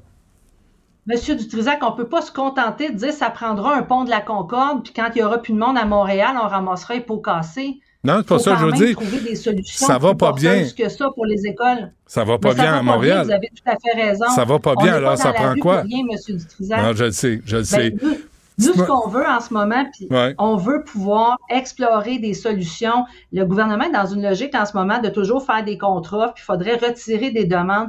Nous, ce qu'on demande au gouvernement, c'est les problèmes qu'on a identifiés. Nos profs, ils le savent, pourquoi les collègues désertent. Nos profs, ils savent ce qui mène les gens en invalidité. Est-ce qu'on peut les regarder, ces problèmes-là? Puis si nos solutions sont pas les bonnes, qu'est-ce qu'on peut faire Ouais. pour, pour amener de l'air aux profs? Et c'est ça qui est très long au terme en ce moment. Puis nos membres s'impatientent, puis c'est pour ça qu'ils sont dans la rue. Deux, trois affaires. Je vous amène ailleurs en Hubert, là, tu sais. Puis là, on, on annonce, Jean-François Robert, je dis, euh, y a- on a fermé le chemin Roxham, puis là, tout le monde passe par, euh, les réfugiés passent par l'aéroport de Dorval, puis ils se ra- ces enfants-là, il faut en prendre soin, ils se ramassent dans vos classes. Euh, Est-ce que ça, c'est sur, sur la table de négociation? Comment, comment, pour les profs, gérer ça, ces arrivées-là?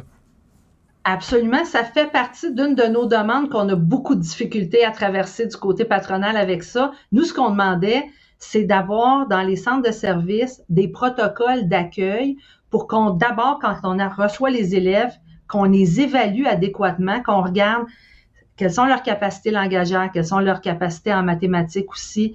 Est-ce qu'ils ont un niveau de scolarité qui correspond à peu près à leur âge ou s'ils n'ont pas été scolarisés par un passage de plusieurs années, par exemple, dans un camp de réfugiés, Ben ouais. de bien cibler les besoins et après ça, de dire, ben, une fois qu'on a identifié quel service serait nécessaire, que les services dans les centres de services s'ouvrent, que les classes nécessaires ouvrent. Êtes-vous en train de nous dire- notre- Êtes-vous en train de nous dire que ça se fait pas déjà, ça? Vous avez bien compris, ça ne se fait pas partout dans les centres de services scolaires de la FAE. Et quand on demande pour régler le problème de créer dans la convention collective une obligation que ça se fasse, l'employeur nous répond, on a besoin de souplesse, on n'en veut pas d'obligation. Mais le problème, c'est que quand il n'y a pas d'obligation, souvent, ça se fait pas. Je vais donner l'exemple dans la région de Québec. Ouais. Il n'y a pas de classe d'accueil. On mise sur l'immersion. On dit aux enfants de l'accueil, on vous intègre en classe régulière. Puis là, parce que les autres parlent Aïe, français, par la force des choses, ils vont l'apprendre. Donc, on répond pas aux besoins de ces élèves-là. On n'aide pas le prof non plus, qui n'a Ben pas une formation d'enseignement français langue seconde. Les élèves d'accueil ont un programme adapté quand ils sont dans la classe d'accueil. C'est pas ce programme-là qui est appliqué en classe régulière. Ça crée une surcharge pour le prof. Puis le temps qu'on explique à cet élève-là, euh, je m'appelle, tu t'appelles, la ch- Ben c'est oui. une chaise, ton cahier, et ainsi Ben de oui. suite. Les autres élèves autour, Ben oui. vous comprendrez qu'on on- on fait ce qu'on peut. Ben, j'en Bon, viens pas. alors ça, ça fait partie en ce moment des choses qu'on réclame. Quand on dit, on est aussi à la défense de l'école publique et ça va rendre service aux élèves, je pense que l'exemple des enfants issus de l'immigration, c'est un exemple très concret que les profs, ils se battent pas juste pour eux, mais ils se battent aussi pour la qualité des services qu'on offre à tous Ça- les enfants du Québec. OK, là, Madame Hubert, vous me connaissez. Là, c'est le moment où je vais être déplaisant avec vous. Là. Regardez bien ça. Allez-y, Là- j'étais prête, je m'y attendais. Là, vous avez. vous êtes pas fine de me dire ça. Vous avez Ah 60. non, non, vous m'avez déjà, vous nous avez déjà traité de crinqués. Ah oui, oh, oui, à oui. de votre Avec. Sylvain Mallette, à Steve- oui, à Sylvain Mallette, c'est un crinqué, excusez-moi, là, mais je reviendrai pas là-dessus. Madame Hubert, vous avez. non, on n'ira pas là. Vous avez 66 000 membres, hein? Euh, et euh, et on- et il y, a un- il y a un de vos membres qui nous a écrit hier qui disait on paye entre 1000 et 1400 par année cotisation syndicale. Et là, ça fait, au bas mot, 1000 fois 66 000, 65 millions. Vous n'avez pas de fonds de grève. Où sont allés tous ces dollars? Où vont tous ces dollars? C'est une excellente question. Faudrait d'abord que ce membre-là s'informe au niveau de son syndicat local, évidemment, parce que chaque syndicat rend des comptes à ses membres dans les assemblées. Les états financiers, par la loi, on est obligé de les déposer aux membres. Mais la grande majorité des cotisations syndicales, je pense, je peux parler au nom de, de tous, mais même chez nous, c'est des services, notamment d'avocats, de recherche, de monter des dossiers. Ça prend des gens libérés pour faire des interventions dans les centres de services ou des gens comme moi au niveau national qui font des interventions au niveau du gouvernement. C'est essentiellement des services qui retournent aux membres. Mais 65 Évidemment, millions, Madame Hubert, ça au bas mot. Les frais d'avocat, les, les- il, y a Ben des, oui. il y a des membres qu'on accom- qu'on accompagne dans, dans des litiges au niveau de leur invalidité, au niveau euh, de, de congédiements qui sont euh, parfois abusifs. euh, vous avez payé combien? a- Vous- avez dépensé combien en avocat pour euh, contester la loi 21? Ça, c'est une connerie de la FAE. Ça, c'est crinqué. Vous avez mis combien d'argent là-dessus? C'est votre opinion, Oui, monsieur, ouais, ben oui, je le sais bien. Je le sais que c'est mon opinion. Mais c'est sûr que ce sont, ce sont des frais, Mais mais, vous avez mis combien, le droit au travail de tout le monde. Dites-moi combien. pas les chiffres exacts, À mais c'est- sûr, on se le cachera pas. Aller en cours supérieure, là, on, peut peu chiffrer les, les demandes. Je vous répondrai pas à ça. Un, j'ai pas le chiffre, fait que je voudrais pas m'aventurer parce que ça s'est étalé sur plusieurs années. OK, mais, mais- vous avez raison, ce sont des grandes dépenses, je vous le concède. Mais Est-ce que c'est c'était est-ce que un bon jugement de mettre de l'argent là-dedans, une loi qui a été dûment votée par l'Assemblée nationale, mais vous n'avez pas de fonds de grève? C'est le, le fonds de grève, c'est le choix que les membres ont fait à l'époque. Puis quand on leur montre concrètement ce que ça veut dire, les gens s'imaginent parfois qu'avoir un fonds de grève, là, c'est d'être payé son plein salaire pendant qu'on est en Non, grève. mais d'être aidé parle un peu. compensation financière pour le piquetage. Là, souvent, c'est 75-100 dollars par période de piquetage ou quelque chose comme ça. Ouais, ouais, c'est ce dans qu'on les syndicats qui en ont. Ouais. Puis si on fait fois 50 000 personnes, là, ça prendrait un fonds de grève faramineux pour réussir à, à être capable de soutenir là, plusieurs journées de grève en ligne. Puis nous, quand on le regarde, on on n'arriverait pas à constituer euh, une cagnotte comme ça sans passer par des cotisations spéciales. Puis c'est pour ça qu'on dit aux membres depuis plusieurs années, faites-vous votre propre fonds de prévoyance. Puis comme ça, si vous n'avez pas à l'utiliser, parce que ça arrive des négos où on va pas en grève, c'est arrivé en 2021 où il n'y a pas eu de con- conflit de travail. Hum. Euh, pour nous, euh, ça retourne aux membres directement, puis ils n'ont pas cotisé à, de l'argent, qui n'auront pas revu la couleur parce que le fonds de grève n'aura pas servi. Fait qu'on est aussi dans cette logique-là. C'est des choix qui ont été faits. Là. Il n'y a, pas de. ces décisions-là se prennent collectivement aussi là, à travers nos instances et dans chaque syndicat local. Mais, mais bref, euh, c'est autour de 65-70 millions euh, les revenus en cotisation syndicale pour la FAE. Puis là, les. Non, pas pour la FAE, je vous corrige. Allez. Les syndicats locaux, euh, alors je donne un exemple, Ouais. ça dépend de chaque syndicat local. Certains profs payent peut-être l'équivalent d'à peu près 1000 dollars, 1200, 1300 Mhm. à leur syndicat local et il y a une fraction de ça qui retourne à la fédération, mais nous, on n'a pas un budget de 65 millions, là, je vous corrige. On a une portion de ça, les, les, tout ne nous revient pas. Nous, les syndicats locaux aussi, ont la grande part de leur cotisation syndicale, là, ça reste au niveau local, dans leur centre de service, avec leurs syndicats euh, plus près du Ben, terrain. là. Moi, je pensais que vous aviez un salaire d'un million, tu sais, pour la job que vous faites. Sacramouille, faites-vous payer comme du monde. C'est quoi cette affaire-là? Non, en fait, j'ai mon salaire de prof, je suis encore payé par mon centre de service. La FAE OK. nous offre une prime. Puis en ce moment, mon salaire là, est coupé comme celui des profs. J'aurai une paye à zéro. Puis comme la prime de la FAE, c'est une prime d'un pourcentage de salaire, elle sera à zéro aussi. Et je suis en ce moment, comme tous les autres membres de la fédération, sans revenu jusqu'à temps qu'on retourne au travail. Mais ça, on va se laisser là-dessus, Mme Hubert, là, mais sérieusement, là, je parlais à, à une prof. Là, y a, pas- vous n'avez pas de revenus. Vous avez quand même des comptes à payer comme tout le monde. Combien de temps vous pensez tenir le coup? Ben, on- les, les fonds de prévoyance sont aussi organisés au niveau de la fédération et dans les syndicats locaux pour être capables, évidemment, de se priver des cotisations syndicales le temps que ça durera. Mais vous comprenez, c'est pour ça qu'on fait pas ça de gaieté de cœur. Personne, là, c'est pas du caprice d'être dans la rue aujourd'hui. Mhm. C'est sérieux pourquoi on est dans la rue. Ça aura des conséquences sur les membres, mais sur les syndicats locaux, puis même sur la fédération. Mais Vous les membres, mais vos mais profs, pense- là, vos profs, ils ont des comptes Oui. à payer, ils ont des familles. Euh, vous pourrez à pas, vous pourrez pas aussi. tenir. Ben, euh, vous aussi, moi aussi, sincèrement, là, vous pourrez C'est pas ça. tenir éternellement, là. Non, puis on pense pas que le gouvernement a intérêt non plus à tenir éternellement les écoles fermées. Mhm. Donc, on espère que cette pression-là ultime qui s'exerce depuis hier va porter fruit, va amener du, du changement dans le fonctionnement des tables. Puis en attendant, de notre côté, bien entendu, on est à la recherche avec nos membres de comment on va relancer cette négociation-là, puis comment on va la porter plus loin, parce que l'objectif, ça reste d'avoir une entente. Ça, c'est pas, c'était pas de prendre la rue puis d'y rester indéfiniment. Ben non. L'objectif, c'est d'améliorer les choses dans le système. Là. C'est clair Ouais. que c'est là-dessus qu'on s'en va. Pour les profs, mais aussi pour les élèves, pour les enfants. hein. Absolument, définitivement. Et c'est ça le message qu'on voulait porter dans la rue hier. Et il y avait énormément d'appui des citoyens, des, des étudiants universitaires, de la classe politique. Il y avait beaucoup de monde dans la rue avec nous, pas seulement des profs. Et c'est ça que les gens ont compris. Puis ça nous rassurait un peu que, que les gens comprennent que ça Mm. allait beaucoup plus loin que les simples conditions des profs, mais vraiment la qualité des services qu'on donne aux élèves, c'est de ça aussi dont il est question en ce moment. Mélanie Hubert, présidente de la Fédération autonome de l'enseignement, merci euh, d'avoir pris le temps de nous parler. Bonne chance. C'est toujours un plaisir. Merci beaucoup, M. Dutrisac. Au revoir. Bonjour. Pendant que votre attention est centrée sur vos urgences du matin, vos réunions d'affaires du midi, votre retour à la maison ou votre emploi du soir, celle de Desjardins Entreprises est centrée sur plus de 400 000 entreprises à toute heure du jour.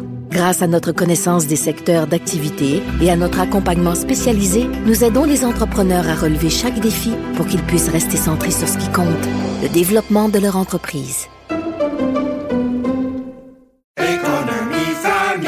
Ici Ricardo. Et Émilie, marchand d'IGA. On a envie de vous inspirer à bien manger. À moins de 5 la portion. Suffit de repérer les produits valeurs sûres et de les cuisiner avec une de nos recettes. Les valeurs sûres, c'est bien pensé, hein? Bien sûr! Détails sur IGA.net.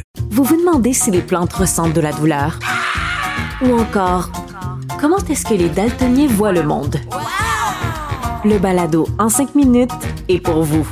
Explorez la science, l'actualité et l'histoire en un temps record. La Feu, en collaboration avec le gouvernement du Québec, est fière de propulser la série Balado en cinq minutes. Ne laissez pas les questions sans réponse plus longtemps.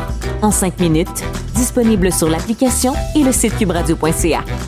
Il s'enflamme, il s'insurge, il parle avec émotion. Benoît Dutrisac, aussi divertissant qu'édifiant. Hier, je me suis mis à réfléchir à ça. Wow, wow, wow. Euh, tu t'es mis à Benoît? réfléchir. Ah ouais. Euh, il est arrivé sur la scène avec une tuque sur laquelle il était écrit Party Animal. La rencontre Robitaille Dutrisac. Antoine, bonjour. Comment ça va? Ah, ça va, ça va pas pire.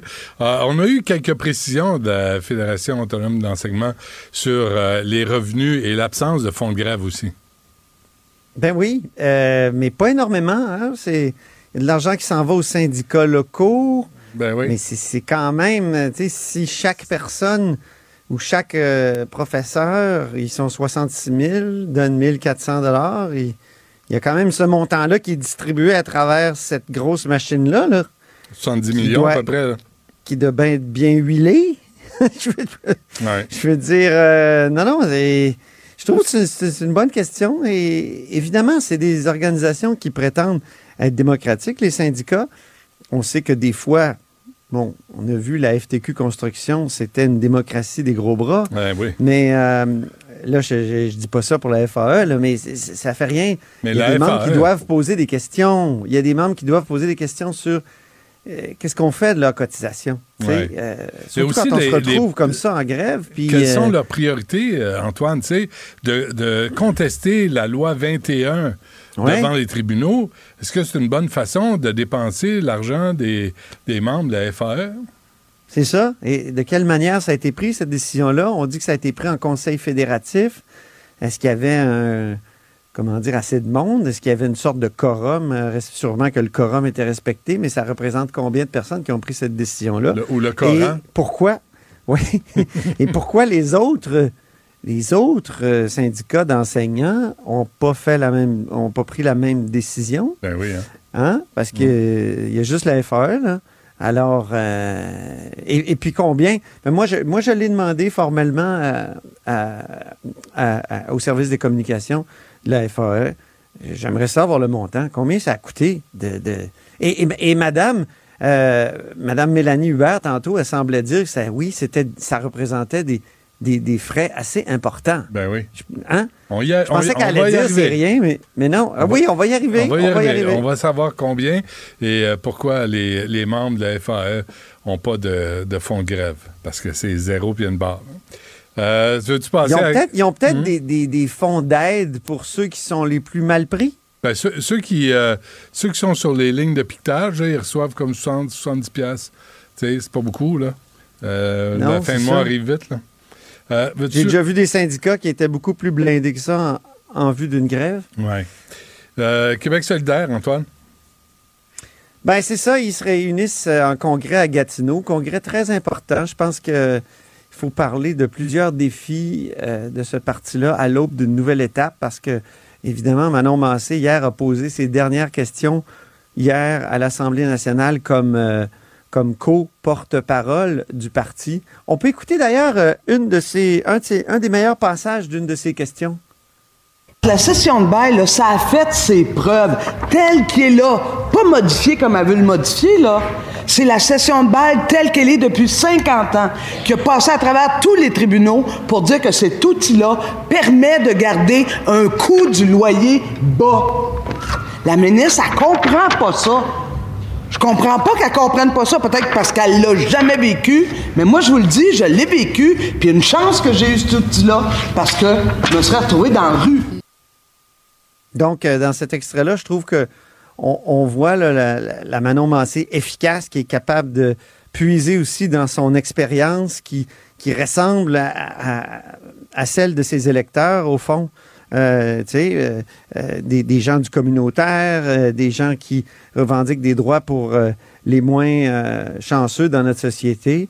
Puis là, autour de la session de bail, évidemment, il y a tout un combat qui est mené par Québec solidaire et euh, entre autres euh, par Manon Massé qui dit qu'elle elle, s'en est servie elle-même, elle, en a bénéficié de, de cette, euh, ce mécanisme-là qui existe et euh, que la ministre Duranceau veut baliser parce qu'elle considère, elle, que les propriétaires, ils perdent beaucoup, puis que si les gens veulent se lancer dans l'immobilier, ben qu'ils investissent. C'est juste moi, là, euh, Antoine, mais il me semble que Mme Duranceau n'a pas les priorités à bonne place. Là, on a une crise du logement. Là, on, on a besoin d'accès au logement, puis on l'entend pas là-dessus. Elle, si elle peut pas faire une pièce asti, avec un loyer, ça l'intéresse pas. C'est une courtier immobilier. elle, a fait Ben, hier, ça toute sa vie. ça- Elle a fait des Ouais. flips. Elle veut juste voir de l'argent pour un besoin fondamental. Oui, puis elle, elle porte le discours, je pense, des, euh, des propriétaires. Puis c'est vrai que, tu sais, quand tu parles à des propriétaires, souvent, ils disent, coudon, je veux-tu pouvoir faire de l'argent avec ce- cet investissement-là? Euh, on a entendu aussi euh, le, président d'une association de propriétaires avec Éric Duhem venir appuyer la ministre Duranceau. Moi, j'ai- assisté à la conférence de presse. C'était le genre de discours-là qui était véhiculé. Mais euh, est-ce que c'est le problème numéro un dans le domaine de, du logement aujourd'hui? c'est ma question. Parce que leur discours, eux autres, c'est de dire il n'y a plus personne qui veut investir là-dedans dans- parce que c'est- finalement pas rentable à la fin. Puis des fois, ben, souvent, en fait, ils disent tu peux même pas choisir la personne qui va habiter dans, dans- dans- dans ta propriété. Euh, Ça, je comprends ça. Ça, Antoine, c'est des arguments qui trouvais- des fois, il y a de des bons arguments à travers, là. Oui. Mais, mais pourquoi, pourquoi les propriétaires pensent ne pas faire assez d'argent? Mais c'est peut-être parce qu'il y a eu explosion des prix. Pourquoi il y a eu explosion des prix? Euh, Est-ce que les courtiers immobiliers sont en partie responsables de l'explosion des prix? Je crois que oui. Ma- Madame Duranceau et ses flips, puis son ami là, qu'elle a reçu en tant que ministre, elle l'a elle l'a reçu à son bureau. Il me semble qu'il y a un conflit d'intérêts Mm. crapuleux, là. C'est crapuleux, là. Ça, ça se peut pas. Il y a une enquête de la commissaire à l'éthique là-dessus, d'ailleurs. Ben, j'espère Euh, bien. Et euh, revenons à Québec solidaire. Donc, gros congrès en fin de semaine. Ils sont pris avec une stagnation importante. Euh, Ils ont, grâce notamment à Manon Massé en 2018, là, cru considérablement. Ils sont passés à un caucus de, de 10 personnes. On n'était plus, euh, vraiment plus à l'époque d'Amir Kadir et de Françoise David. Euh, mais j'entendais François Saillant tout à l'heure en entrevue avec Mario Dumont qui disait, ben, c'est vrai qu'on a comme atteint une sorte de plafond. On n'arrive pas à percer ce plafond-là. La question lui a été posée, pourquoi? Il a dit, ben, la pandémie. Ouh, la pandémie? La pandémie? Ah, la COVID ça a longue. touché tous les partis, mais euh, ça nous a touché particulièrement. Ah. Comment ça, la pandémie? Moi, je pense que non, tu sais, ça marche pas. Ils, ils comprennent pas que, par exemple, en 2019, ils ont changé d'idée sur euh, la laïcité. Euh, ils essaient de promouvoir une sorte de souverainisme, euh, euh, je dirais, éthéré. Euh, éthéré, donc qui, qui flotte un peu, euh, tu sais, sans nationalisme, un souverainisme sans nationalisme. Ouais. Multiculturaliste. un Alors que ouais. le seul nationalisme qui semble être légitime à leurs yeux, c'est celui des Autochtones. Et, et quand, que, par exemple, hier, Manon Massé a parlé des Autochtones, elle vibrait, là. Et, et- et l'important, et, et je trouve, tu sais, c'est- très légitime, là. Puis c'est- ils ont des combats à mener, effectivement.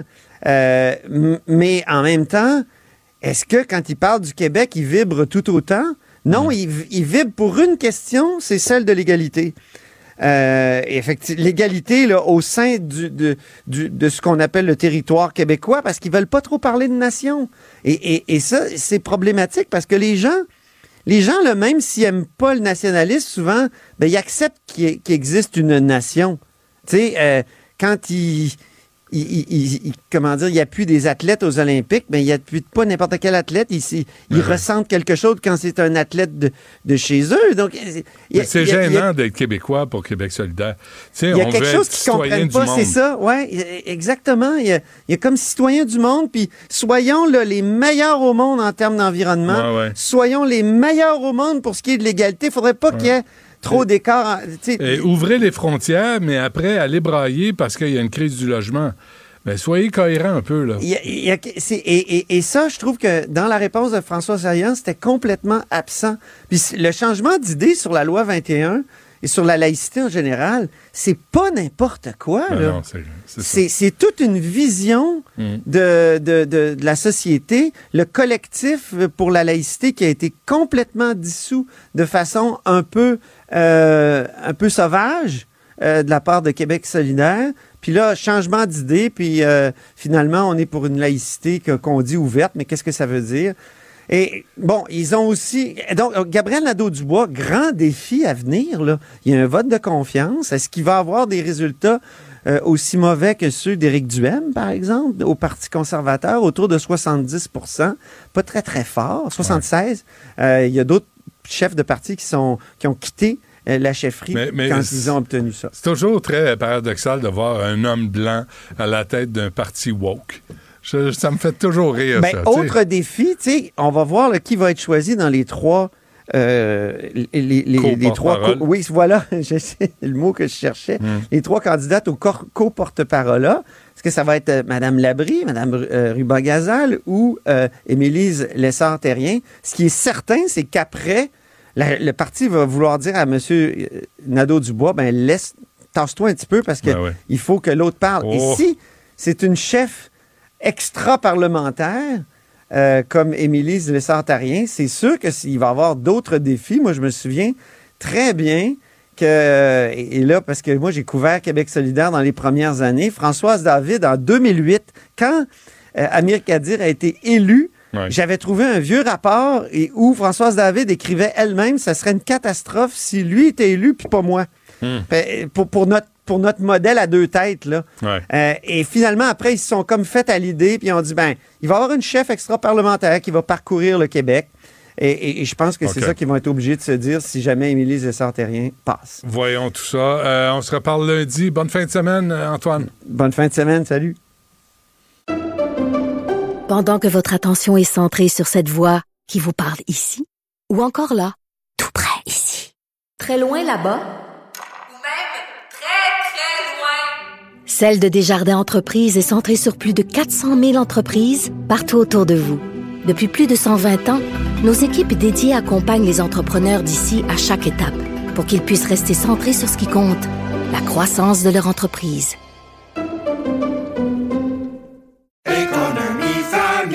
Ici Ricardo. Et Émilie, marchand d'IGA. On a envie de vous inspirer à bien manger. À moins de 5 la portion. Suffit de repérer les produits valeurs sûres et de les cuisiner avec une de nos recettes. Les valeurs sûres, c'est bien pensé, hein? Bien sûr! Détails sur IGA.net. Vous vous demandez si les plantes ressentent de la douleur?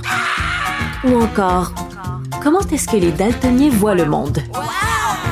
Le balado en cinq minutes est pour vous. Explorez la science, l'actualité et l'histoire en un temps record. La Feu, en collaboration avec le gouvernement du Québec, est fière de propulser la série Balado en cinq minutes. Ne laissez pas les questions sans réponse plus longtemps. En cinq minutes, disponible sur l'application et le site cubradio.ca. Vous écoutez Du Trisac. Cube Radio. Nicole Gibaud. Une chronique judiciaire. Madame la juge. On s'objecte ou on s'objecte pas? C'est ça le droit criminel. La rencontre, Gibaud du Trisac. Tu veux? Nicole Gibault est avec nous. Alors, Madame Gibault, bonjour. Bonjour, Benoît. C'est toujours difficile parce que moi, je veux être de bonne humeur, puis je veux t'accueillir avec le sourire. Puis là, je lis le premier sujet, puis je me dis, sacramouille, comment faut... Tu sais, le- avoir le ton approprié pour des nouvelles comme ça, c'est pas facile. Non, non, c'est jamais facile, mais la raison pour laquelle je l'ai mis en premier, c'est pas pour te rendre la vie facile ni aux auditeurs, Ouais. mais c'est parce qu'on avait déjà suivi ce dossier-là. C'était un jeune qui avait été, il y avait eu des contacts sexuels sur un jeune enfant qui dormait. On avait parlé qu'il dormait et qu'il s'était pas réveillé. Euh, alors, mais c'est le père pharmacien qui avait initié tout ça en rencontrant quelqu'un, là, puis il y avait des fantasmes, etc. Lui, le jeune homme, mais il a dénoncé, il y a eu des remords, là. Il y a eu trois ans de prison. C'est jamais assez pour ce genre de crime, on le sait. Mais le père euh, en question euh, a eu cinq ans et euh, il y a eu cinq ans de pénitencier. Puis le juge lui a dit Je comprends pas. C'est exactement la réaction qu'on a. Je comprends pas. Qu'est-ce que c'est ça, cette affaire-là? Pourquoi? qu'est-ce qui peut vous passer par la tête pour faire des niaiseries pareilles, des Mm. absurdités euh, avec un, votre enfant? Et la réponse, c'est moi non plus, je je comprends pas pourquoi je l'ai fait. Alors, euh, il va aller réfléchir. Euh, c'est sûr qu'on n'a pas les, enten- les sentences qu'on aurait aux États-Unis. Là. Euh, ça, il faut s'enlever ça de la tête. C'est pas comme ça.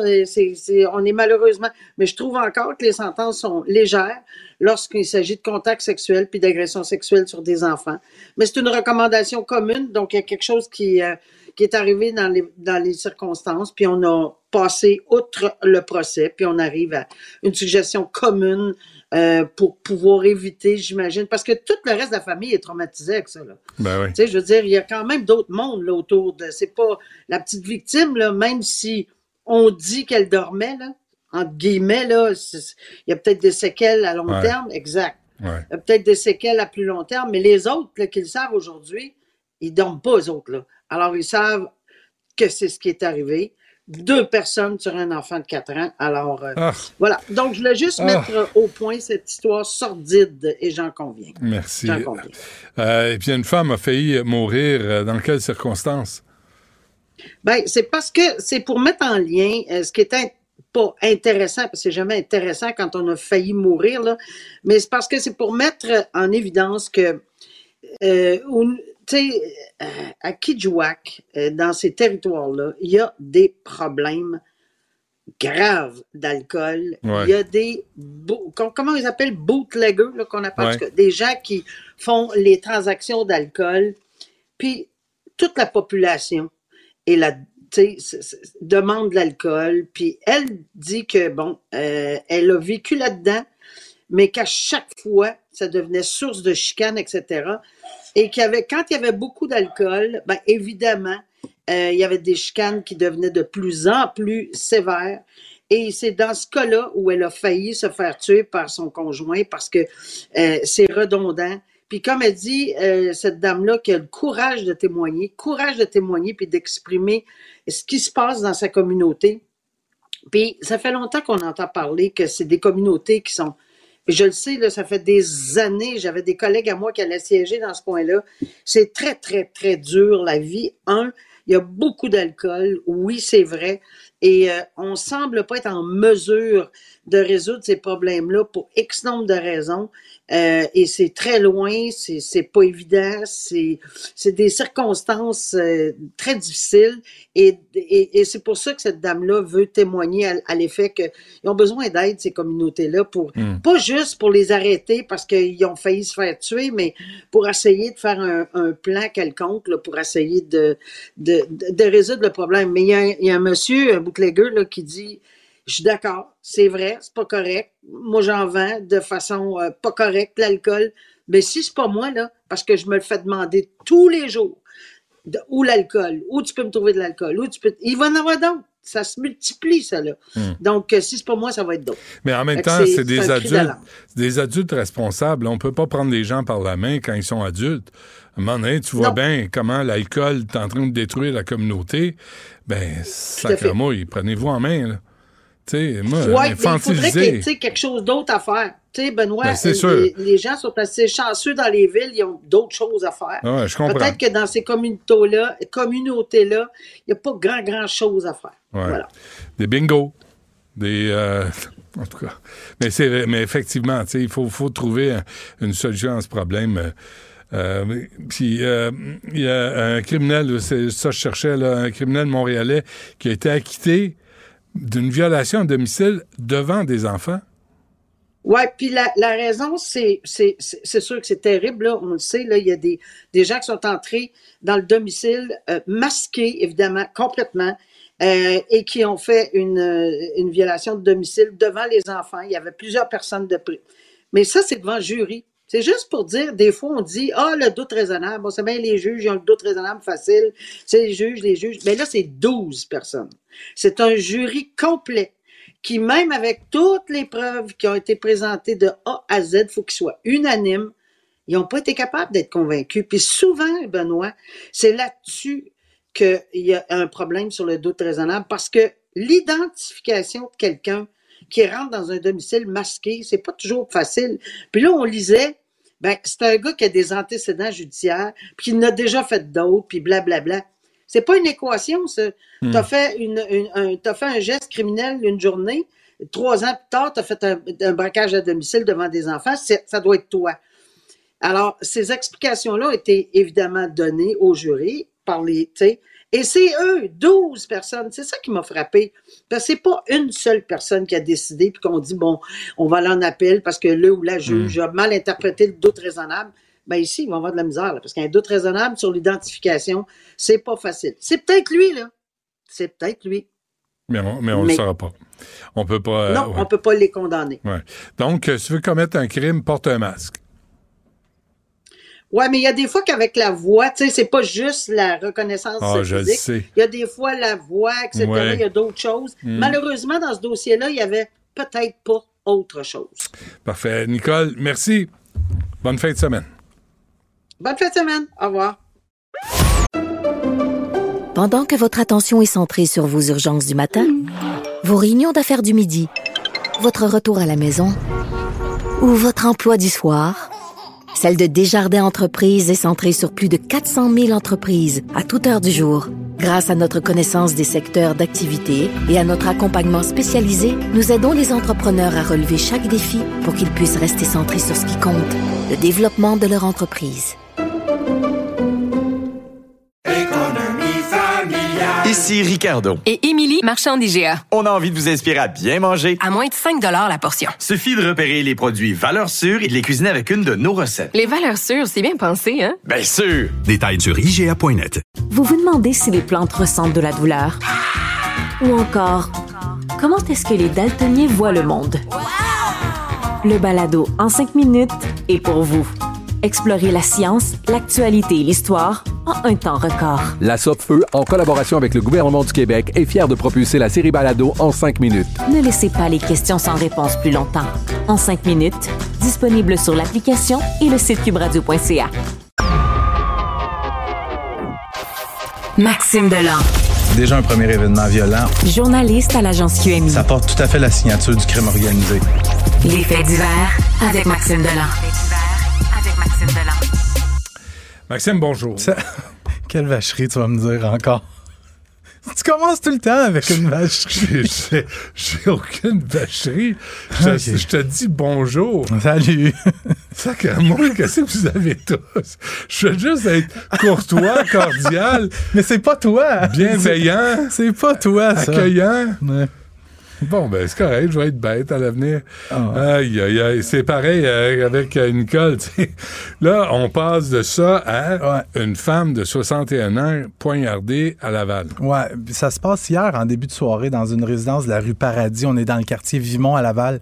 Mireille Martin, 61 ans, qui aurait été poignardée à mort par son neveu de 30 ans. Neveu, pour bien comprendre, la, la femme habite au premier étage, le bâtiment principal. Son neveu habite dans un logement au sous-sol.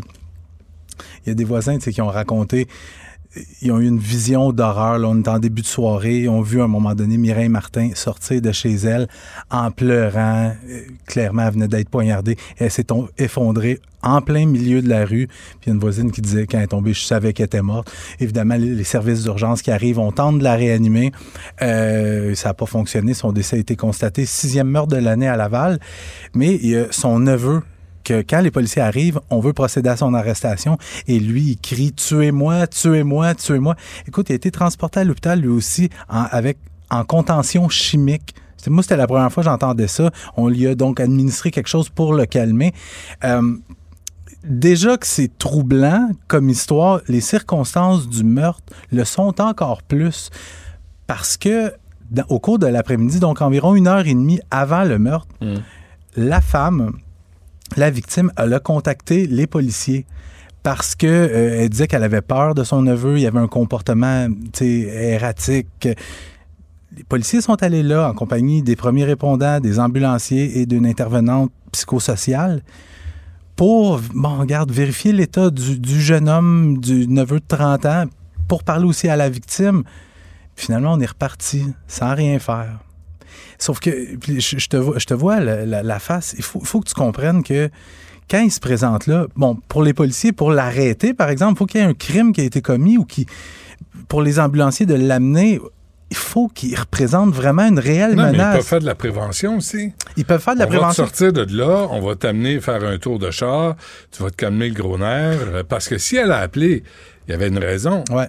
Si elle avait peur, il y avait une raison. il y avait une raison, mais quand il se présente sur place, en bout de ligne, c'est l'intervenante sociale qui va décider oui ou non on l'amène. Mais au moment où les, les gens se présentent là et le, le suspect répond à toutes les questions, puis il a l'air dans un état, ner- un état d'esprit sain. La, la, la tante en haut a peur. Je- ben oui, mais tu peux pas commencer à aller faire un tour de char, comme tu dis, à tous les gens qui font peur à leurs voisins. ou- Ben puis il y a oui. des, ben, premièrement, Oui, ben oui. non, je suis pas d'accord parce Mais que pourquoi elle a peur de toi, mon ami?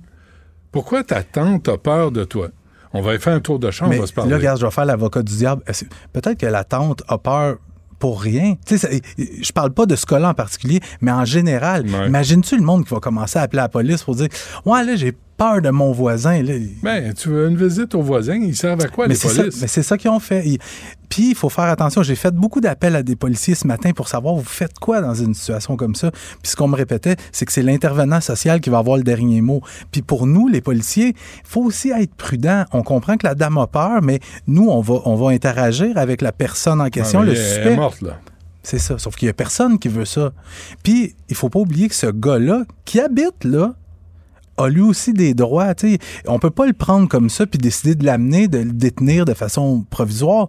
Le gars, il, il a des droits, il a le droit à la liberté, puis il a rien commis mais il n'a pas le d'illégal. droit de terrifier sa tante ou de terroriser le voisinage. c'est- a- C'est ça aussi. Là. Mais je peux pas te dire pourquoi exactement elle avait peur.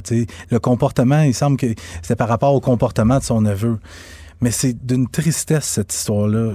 Mais assurément des, des, C'est des ça se répète. C'est plus que triste, ça se répète.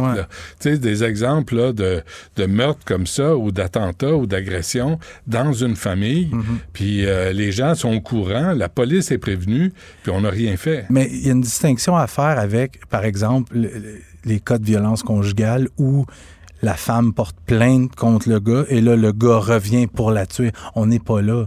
Tu sais, le, le- le suspect qui a été arrêté dans ce dossier-là, aucun antécédent criminel. Et les gens qui le connaissent ne comprennent pas. Il semble qu'il était sain d'esprit. Ouais. Donc, voilà. si la madame appelle la police Mhm. parce qu'il y a une raison, je comprends. faudrait prendre ça au comprends. sérieux.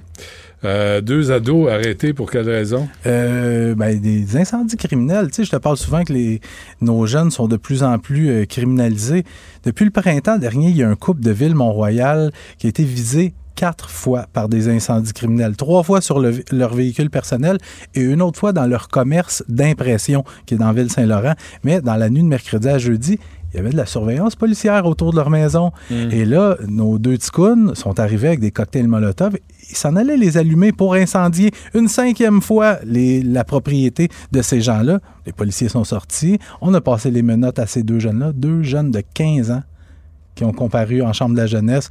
Et comme tu le sais, petite tape ses doigts, puis ils sont, sont sortis. Mais il y a un troisième suspect qui est en fuite là-dedans. Mais pourquoi on s'en prend à ce couple-là? Je veux quand même être prudent dans ce que je dis, mais la femme qui est visée par ces incendies criminels-là est engagée dans une bataille judiciaire avec deux de ses frères. Elle les poursuit au civil pour 2 millions de dollars parce que ses deux frères ont déjà travaillé pour sa compagnie d'impression et à un moment donné sont partis, ils ont parti leur propre entreprise d'impression et ce que la femme dit, c'est que ses frères leur auraient volé des clients. Hum, Puis ça, mais, ça- mais là, c'est juste une impression. Oui. Oh, Et T'es en forme pour un vendredi. Oui, quand même. Euh, et quoi? Pour finir, Oui. mon dernier sujet, pour te prie. mettre de bonne humeur, l'ai juste pour toi. Les pédophiles Bon, bon. dans la main des policiers ontariens. Euh, c'est la police de Durham, en Ontario, en banlieue de Toronto, qui, dans les derniers jours, on décide de faire une offensive pour les pédophiles. On fait quelque chose qui s'est Mhm. déjà fait, mais on publie sur un site de petites annonces une offre pour des services sexuels avec un enfant. Toi puis moi, on fait... euh, mais euh, c'est une fausse annonce, là, on s'entend. En l'espace de quatre jours, cette annonce-là a été visionnée à 6678 reprises. Regarde, pour te donner une idée, là, une fois toutes les 50 secondes. Il y a plus de 600 personnes qui ont répondu à l'annonce. Les policiers qui ont reçu, comme je disais, plus de 600 messages de gens intéressés à bénéficier de services sexuels par un enfant. J'ai pas vu l'annonce, mais si c'est la police qui l'a conçu, qui l'a concocté, c'est très clair. C'est sûr que c'est très clair que c'est un mineur, que c'est un enfant. Euh, mais ça démontre, tu sais, des pédophiles, c'est une on, on gagnera jamais la bataille. Il faut accentuer toujours la pression. Des pédophiles, il y en a beaucoup et il y en a partout. Bon week-end, Hey, merci Benoît! beaucoup. Toujours agréable de te parler, Maxime. À lundi. Ah, mais, hein. Allez. Pendant que votre attention est centrée sur vos urgences du matin, vos réunions d'affaires du midi, votre retour à la maison ou votre emploi du soir, celle de Desjardins Entreprises est centrée sur plus de 400 000 entreprises à toute heure du jour. Grâce à notre connaissance des secteurs d'activité et à notre accompagnement spécialisé, nous aidons les entrepreneurs à relever chaque défi pour qu'ils puissent rester centrés sur ce qui compte, le développement de leur entreprise. Ici Ricardo. Et Émilie, marchand d'IGA. On a envie de vous inspirer à bien manger. À moins de 5 la portion. Suffit de repérer les produits valeurs sûres et de les cuisiner avec une de nos recettes. Les valeurs sûres, c'est bien pensé, hein? Bien sûr! Détails sur IGA.net. Vous vous demandez si les plantes ressentent de la douleur? Ou encore, comment est-ce que les daltoniens voient le monde? Le balado en cinq minutes est pour vous. Explorez la science, l'actualité et l'histoire en un temps record. La Feu, en collaboration avec le gouvernement du Québec, est fière de propulser la série Balado en cinq minutes. Ne laissez pas les questions sans réponse plus longtemps. En cinq minutes, disponible sur l'application et le site cubradio.ca. Du Trisac. Un animateur pas comme les autres. Cube Radio. La rencontre du rocher du Trisac. Dans ce cas-ci, est-ce que c'est criminel? Pantoute. Une dualité qui rassemble les idées. Mais non, tu peux pas dire ça. On rembobine cette affaire-là. Non, non, non, non. Prends soin de toi, là. Oui, Hein, tu me protèges. Je le sais. Compte toi-même. La rencontre du rocher du Trisac. Écoute, Benoît, quand Ouais. je parle. Tu sais, Sophie, je te trouve toujours belle, mais Ouais. aujourd'hui, il y a quelque chose vraiment de spectaculaire. Là. Je sais pas ce que t'as, mais attends, laisse- laisse-moi. je- J'arrive. Qu'est-ce qu'il y a de nouveau? Qu'est-ce qu'il y a de changé? Ben, que- écoute, ça ça m'a coûté 170 dollars. Donc, j'espère que tu le remarques. Ah oui, c'est ça, hein? Euh, J'espère que tu le remarques parce que, ben, en fait, j'ai fait Un disparaître mes, mes petits. Ouais, c'est ça. Fait- c'est- le bleu, c'est quand je porte du bleu. Ah, ça, ça me saute Euh, aux yeux. Non, j'ai fait, j'ai fait, je suis allée chez la, la, la coiffeuse. La coiffeuse. Puis la coiffeuse m'a, m'a, m'a, m'a teint les cheveux puis euh, m'a enlevé mes petits cheveux blancs. Quelques-uns, Et, euh, c'est on, on en parlait. euh, Ça m'a, ça m'a coûté 170 dollars. Puis je, je fais, je demande pas, là, je fais pas pitié, là. C'est ça que ça coûte. Bon. Puis elle m'a fait, elle m'a brossé les cheveux après, puis des petits traitements, puis tout ça. Bon. Et là, je me disais, ben, parce que tu m'as complimenté tout à l'heure avant, avant l'émission. Et, euh, et je t'ai dit, ben, ça me coûte, moi, 170 dollars de plus que toi. Parce que toi, ton blanc, tu l'assumes, tu l'endosses, tu le, tu, le, tu le chéris, tu le glorifies. Non, pas du tout, je Tu le banalises, Non, tu l'haïs, je l'haïs Oui, mais tu dépenses pas 170 dollars Mais- mais pour te dit- faire brunir le, Non, le, le cheveu. m'en. Tu t'en. Ben, non, ben, ben, ben- qu'est-ce que tu veux faire? Puis Oui. j'en ai, en plus, j'en ai plus. Oui. Fait que, tu sais, c'est un combat euh, C'est un combat, c'est un combat de chaque instant, Ben, mais ben. ton combat restera toujours moins important que le mien et celui de plein de femmes. Et à rabais. Et je veux pas parler de, de Lisa Laflamme, tu sais, donc qui, avait dit, qui laissait entendre à tout le moins qu'elle avait été euh, mise à la porte de CTV, entre autres parce que euh, ben, ses patrons aimaient pas ça. Un de ses patrons Ses aimait pas ça, l'avoir en ondes avec ses cheveux gris, blancs, puis tout ça. Il y en a qui assument, il y en a qui assument pas. Moi, je l'ai assumé pendant un bon petit moment, là. Mais à un moment donné, la repousse étant Ben, ce qu'elle est. ça, Il faut se prendre en main. Bon, Ouais, parlons ouais, de. Buffy Sainte-Marie. Mais, mais c'est beau, belle hein? job, hein? Ouais, vraiment. C'est bon. Ah ouais, écoute, arrête. C'est Ah. comme une publicité de char. Non, une publicité de cheveux. de cheveux. ou ou, ou euh, euh, toutes les... les euh, non, je peux pas dire ça. Non, bon, OK. Tu sais- Cogeco a des affiches là, pour les- Ah, leur. Non, mais pour leur, leur- Ben, leur station musicale. tout le monde a des beaux cheveux. Toutes les filles ont des cheveux magnifiques. Dans le là, vent. Julie. Ah oui. Dans le vent. C'est comme c'est une annonce de salon de coiffure. Hey, de- c'est très drôle parce que, tu sais, j'ai travaillé quand même pendant assez longtemps à Radio-Canada, puis entre autres à, à, hum, voyons, euh, Espace Musique. Oui. Je pense que ça s'appelle ici Musique maintenant, mais à l'époque, c'était Espace Musique. Et euh, on avait fait la photo euh, parce que j'étais l'image officielle. Peux-tu Ouais. j'ai déjà été Ah, ouais, l'image ouais. officielle? La première personne en onde à ici Musique, c'était moi. Bon, bref, on avait fait une séance de photos, puis c'était ça. Il y avait comme un immense ventilateur esprit. Je l'ai encore, cette photo-là. J'ai les cheveux, là. C'est Ah, pas oui. Farah Fawcett. Farah Fawcett, ça s'en allait Attends comme ça, minute. là. Farah Fawcett? Ça en hot. est- oh my Est-ce que tu avais, toi, Oui. l'affiche? OK, parfait. J'avais un poster de Farah Fawcett. Je l'ai jamais mis sur le mur parce que ma mère m'aurait engueulé, mais, Ah. mais je l'avais quelque part. et En toutes tes couvertures. Bon, on était censé parler de Buffy Sainte-Marie, qui est un tout autre sujet, mais peut-être qu'il nous reste plus de temps. Ben, non, on a encore un peu de temps. Euh, Buffy Sainte-Marie, je t'en avais parlé euh, parce que, bon, euh, CBC a fait une énorme enquête sur elle. Donc, si vous la connaissez pas, auteur, compositeur, interprète, supposément d'origine autochtone, a commencé sa carrière dans les années 60. Puis ça a été une immense, immense, immense vedette jusqu'à temps que la CBC, donc il y a quelques semaines, euh, fasse euh, un, un coup d'éclat avec un reportage qui démontrait, document à la pluie, qu'elle avait strictement aucune origine autochtone, qu'elle venait plutôt d'une famille italo-américaine. Euh, et donc, euh, ça avait, mais on l'avait pas vraiment entendu, Buffy Sainte-Marie, réagir directement au reportage de la CBC. Mais c'est maintenant fait. Alors, voici ce qu'elle a à dire. OK? Être un Indien n'a pas grand-chose à voir avec le suivi du sperme et la tenue de registres coloniaux. Ça a à voir avec la communauté, la culture, les connaissances, les enseignements qui vous revendiquent, qui vous aimez, qui vous aime, qui est votre famille. Alors, je te l'annonce aujourd'hui, je suis congolaise. Oui, La. République dém- démocratique du Congo, je trouve que c'est un, bel endroit, des beaux cheveux, euh, ma petite peau blanche, mais ne vous fiez pas aux apparences. Euh, c'est pas un bout de papier qui va me définir. Non, C'est non, clair, madame, là? T'as raison. Bon. Mais Ton Je ressenti. Je suis congolaise. Ton ressenti Je prime suis à la congolaise. réalité. Alors, donc, ce qu'elle nous dit, finalement, Buffy Sainte-Marie, c'est que, parce que l'enquête de la CBC, ils ont ré- euh, réussi à retrouver son acte de naissance qui Mhm. explique clairement que elle est née blanche, de parents blancs, papa est blanc, maman est blanc, elle est blanche. Et elle a dit non, c'est un registre colonial. C'est, il faut pas se fier à ces documents-là, c'est des documents coloniaux. Ben, je veux dire, un colonialisme assez. euh, Mais Buffy, c'est son vrai nom? Euh, non, c'est ça. Ben, en fait, ça c'est intéressant parce que le, le nom de famille de, de sa famille d'origine, c'est genre Santa Maria, ce qui pré- donc c'est vraiment, mais c'est des Italiens.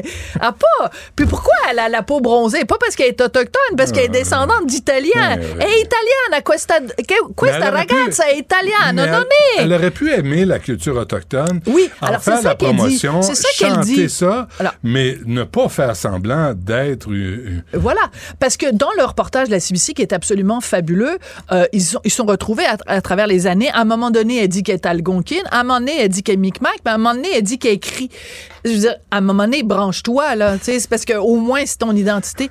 Alors, est-ce qu'il y a un truc qui est assez rigolo quand même, c'est que dans le reportage de la CBC, ils avaient quand même interviewé des membres de sa famille et ils avaient aussi, surtout, souviens-toi, je t'en avais parlé, retrouvé un article de journal qui datait des Ouais. années 60 ou 70. À un moment donné, elle avait donné une entrevue au journal local Mhm.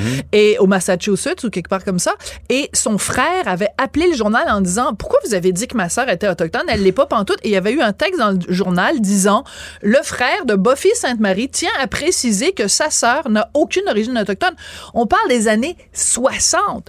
Alors ils ont soumis ça à Buffy Sainte-Marie et Buffy Sainte-Marie a dit euh, ben c'est ça, je suis pas juste un mot de papier, euh, un bout de papier. Et elle dit je ne m'abaisserai pas à répondre à toutes les fausses allégations. OK, attends deux secondes. T'as un reportage de la CBC qui dit que t'es pas une autochtone.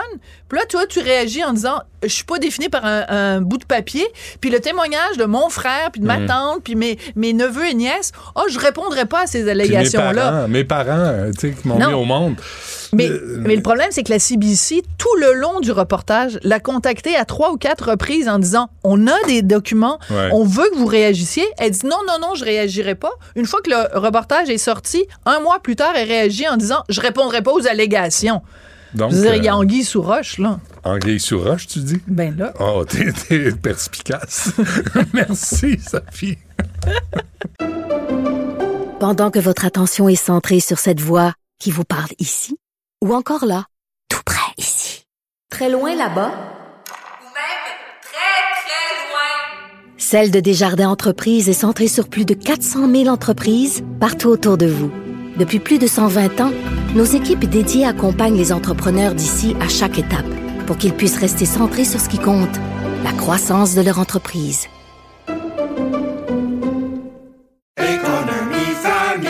Ici Ricardo. Et Émilie, marchand d'IGA. On a envie de vous inspirer à bien manger. À moins de 5 la portion. Suffit de repérer les produits valeurs sûres et de les cuisiner avec une de nos recettes. Les valeurs sûres, c'est bien pensé, hein? Bien sûr! Détails sur IGA.net. Vous vous demandez si les plantes ressentent de la douleur? Ou encore, comment est-ce que les daltoniens voient le monde? Le balado en cinq minutes est pour vous. Explorez la science, l'actualité et l'histoire en un temps record. La Feu, en collaboration avec le gouvernement du Québec, est fière de propulser la série Balado en cinq minutes. Ne laissez pas les questions sans réponse plus longtemps. En cinq minutes, disponible sur l'application et le site cubradio.ca.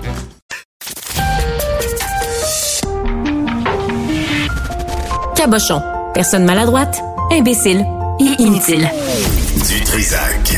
Un pouvoir naturel pour déceler les cabochons.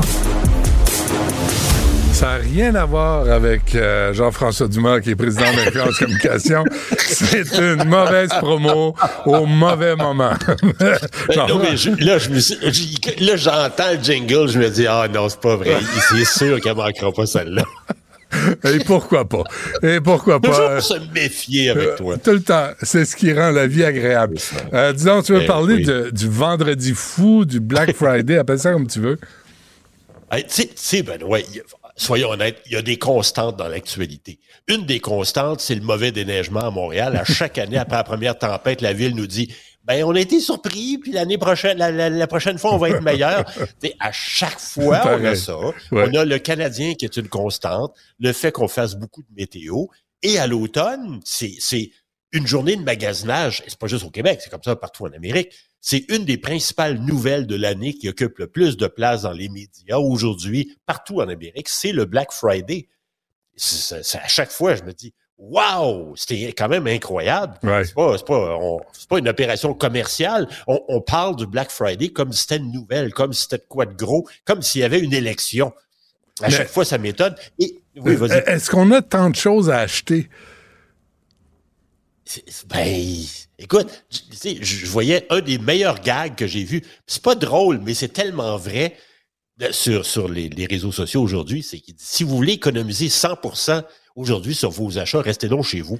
c'est Non, mais c'est ça la meilleure affaire. C'est- C'est tellement vrai. Et, et pour les, les gens qui n'aiment pas les foules, qui n'aiment pas se garocher au magasin euh, et courir, parce qu'il y a sûrement des économies intéressantes à faire, mais les gens pour qui ça intéresse pas, mais qui veulent quand même participer à cet événement-là, le lundi, c'est tout le temps ce qu'on appelle le Cyber Monday. Hmm. Donc, le, le- les achats en ligne, c'est paraît-il que les offres spéciales, ça va se faire lundi.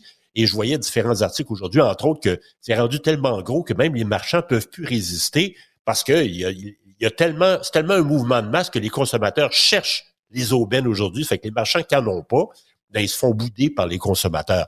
Et et là, je- je- à chaque fois, je vais voir des statistiques, des choses intéressantes dans les médias. Ça veut dire ça qu'aujourd'hui, il y a des journaux en Amérique, notamment le Rockford Register Star, Mm. qui est un journal affilié au USA Today, qui pèse aujourd'hui plus de 5 livres la copie. non, Ben écoute, t'es- camelot, OK? T'as 100 clients, t'as 100 journaux à livrer. T'as 500 livres sur l'épaule. T'as 500 livres de journaux! Écoute, ça... Là, mais c'est parce qu'il y a tellement de cahiers spéciaux, il y a tellement d'annonces, il y a tellement de tout. Euh, et et c'est devenu tellement big qu'il y a certains journaux américains qui y mettent sur la une, notamment il y a quelques années, le Birmingham News avait mis ça sur la une de son journal. Le poids du journal d'aujourd'hui, ça faisait partie du, du- de, de l'élément de, de différenciation pour vendre le journal. Dire, on a un journal tellement big aujourd'hui, pas qu'on a des grosses nouvelles, on a de la pub qu'on a vendue abondamment. Mm. Alors, acheter notre journal, il pèse 5 livres aujourd'hui. Puis le- puis le tremblement de terre- Ton camelot garage ton journal sur ta porte Ouais. matin. Bang! Il défonce livres. porte. Puis le tremblement de terre puis la tuerie, c'est pas important. Aujourd'hui, C'est pas important. c'est, le on Black va Friday. vendre la- de la camelote. toujours donc nous rappeler, les gens qui nous écoutent, que l'importance d'une nouvelle, et c'est pas nécessairement l'impact que ça a sur la société, ça dépend de la tendance, de la mode, du mot du jour et de, du reste de l'actualité. Donc, la, place qu'on accorde à une nouvelle dépend généralement beaucoup des autres nouvelles. Y a-t-il d'autres choses dans l'actualité? C'est pour ça que en été, on ne sait pas pourquoi, mais les mauvaises nouvelles collent moins longtemps. C'est peut-être l'effet de la crème solaire, mais en été, il y a moins de mauvaises nouvelles. C'est pas pour rien que souvent les annonces de réduction d'emploi se font en été. Donc, il y a toujours il y a toujours un contexte à l'actualité. Et le Black Friday, pour les gens qui ne le savent pas, euh, tire son origine, ça date pas d'hier, c'est de 1951. Parce que, évidemment, aux États-Unis, c'est le lendemain du, du- du Thanksgiving. Et ce sont les policiers américains qui faisaient beaucoup de temps supplémentaire le vendredi, donc suivant le Thanksgiving, parce qu'il y avait énormément de circulation sur les routes. Et c'est eux les premiers qui avaient appelé ça le Black Friday. Et les autres à avoir utilisé ça, c'est quelques, quelques années plus tard, au lendemain du Thanksgiving, les marchands américains qui avaient été dans le rouge dans les derniers jours, euh, ça permettait de, de- de renflouer leur coffre parce qu'ils faisaient beaucoup de ventes. Et c'est pour ça qu'on a appelé ça le vendredi noir. Donc, on passait du rouge au noir. Et c'est pour ça qu'on a appelé, appelé ça le Black Friday. Mm. Mais il n'y a pas juste, ben il n'y a pas juste des, des, bonnes nouvelles liées liées au Black Friday. Je lisais que en moyenne, chaque année aux États-Unis, l'événement dans les magasins, c'est tellement débile, il y a tellement de monde, il y a tellement de bousculades, il y a tellement d'événements qui surviennent dans les magasins que chaque année, bon an, mal an, il y a 20 morts dans les magasins Ah, américains. Plus de 200 blessés. Il y a 12% des acheteurs qui, qui sont en état d'ébriété. Non, mais c'est- Ça joue c'est rough, hein? hallucinant. Mais oui. Écoute, c'est pas un Super Bowl, c'est une journée de magasinage. Et, et- écoute bien celle-là. Les gens qui, ont, qui sont sensibles, changer de poste juste 10 secondes. Là. Aux États-Unis, l'Association nationale des plombiers appelle ça pas juste le Black Friday, mais le Brown Friday, parce que c'est le lendemain du Thanksgiving et ils sont souvent appelés pour régler des problèmes de plomberie. Donc, ils- ça fait des années, c'est un classique, c'est un running gag pour les plombiers, le fameux Brown Friday. Alors là, moi, de toute façon, je suis daltonien, fait que les couleurs, je les vois pas. Mais, Mais tu peux les sentir. oui, oui, je suis pas con, je suis daltonien, c'est Ouais, pas pareil. ça- s'arrête là. Bon, euh, Jean-François, c'est c'est tout. Euh, As-tu as-tu prévu des achats, toi, euh, pour euh, le Ben, Black ben Friday? non, ben non, ben non, ben non, tu vas, tu attendre lundi? Sauf que là, sais-tu quoi? Je réalise que, tu sais, on est le 24 novembre. Ça veut dire que Noël, c'est dans un mois. Dans un mois. Fait que là, ben oui, ça veut dire que, le- le- là, c'est ça qui me fait, c'est pas le Black Friday qui me fait capoter, c'est le fait que il me reste un mois pour commencer, parce que je sais que je vais commencer l'avant-veille de Noël. Ouais, ouais. Fait qu'à chaque année, je me fais avoir. Fait que, Ah, c'est c'est pour plus ça. ça. qui m'énerve plutôt que le Black Friday. C'est pour ça que j'ai jamais eu de cadeau de ta part. tu magasines pas. C'est bon, c'est Ouais, correct. ben patient. Ouais. Ouais, ben patient. Merci. Salut. Salut! Bye bye! Pendant que votre attention est centrée sur cette voix qui vous parle ici, ou encore là, tout près ici, très loin là-bas, Ou même très, très loin. Celle de Desjardins Entreprises est centrée sur plus de 400 000 entreprises partout autour de vous. Depuis plus de 120 ans, nos équipes dédiées accompagnent les entrepreneurs d'ici à chaque étape pour qu'ils puissent rester centrés sur ce qui compte, la croissance de leur entreprise.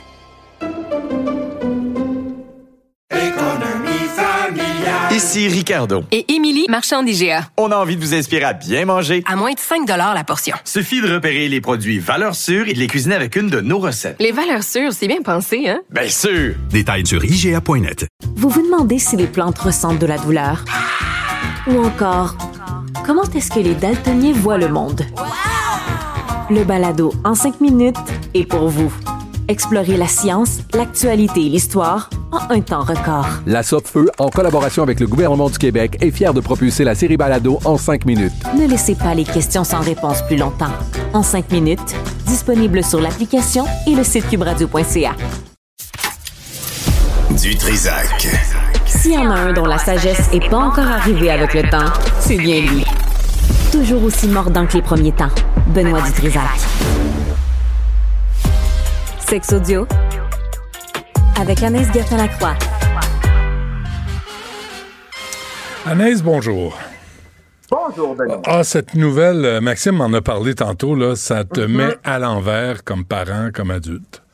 Oui, exactement. Cette nouvelle euh, à Toronto, ben, en Ontario, en fait, hein, donc euh, les policiers qui ont mis sur Internet euh, une annonce offrant la chance d'avoir des rapports sexuels avec euh, des mineurs, annonce qui a été vue euh, près de 7000 fois. Il y a plus de 600 personnes en quelques jours à peine, euh, Benoît, qui ont répondu en quelque sorte à l'appel. Puis là, je disais ça tantôt, puis euh, je me disais, c'est un addon assez étrange parce que euh, c'est rare que je fais de la pub pour euh, Netflix. Là, on s'entend que toi et moi, c'est tout ce qui est GAFA. Non, mais c'est rare qu'on en parle. Mais Mm. la série Fugueuse, hein, Benoît, qui est parue au Québec en 2018, qui avait connu un méga succès, vient tout juste d'être disponible sur Netflix. Et j'ai recommencé, là, deux, trois jours de ça, à l'écouter. Puis là, sais, je te ramène, c'est ça, 2018, euh, le MeToo est plus ou moins là. Tu sais, à l'époque, ça avait vraiment fait Québec. Mais là, je te dirais que ça me rentre deux fois plus dedans. Peut-être parce que, justement, euh, je suis maman. Donc, il y a peut-être des gens qui avaient des trop jeunes enfants il y a cinq ans pour leur faire écouter cette série-là qui est encore beaucoup trop d'actualité, je te dirais, à mon goût. Ça vieillit soit parfaitement ou ça, ça bref, là, c'est, c'est, c'est encore vraiment collé sur ce qui se passe présentement. Donc, je voulais juste rappeler aux gens que c'est disponible hein, maintenant, puis ça reste quand même la quatrième,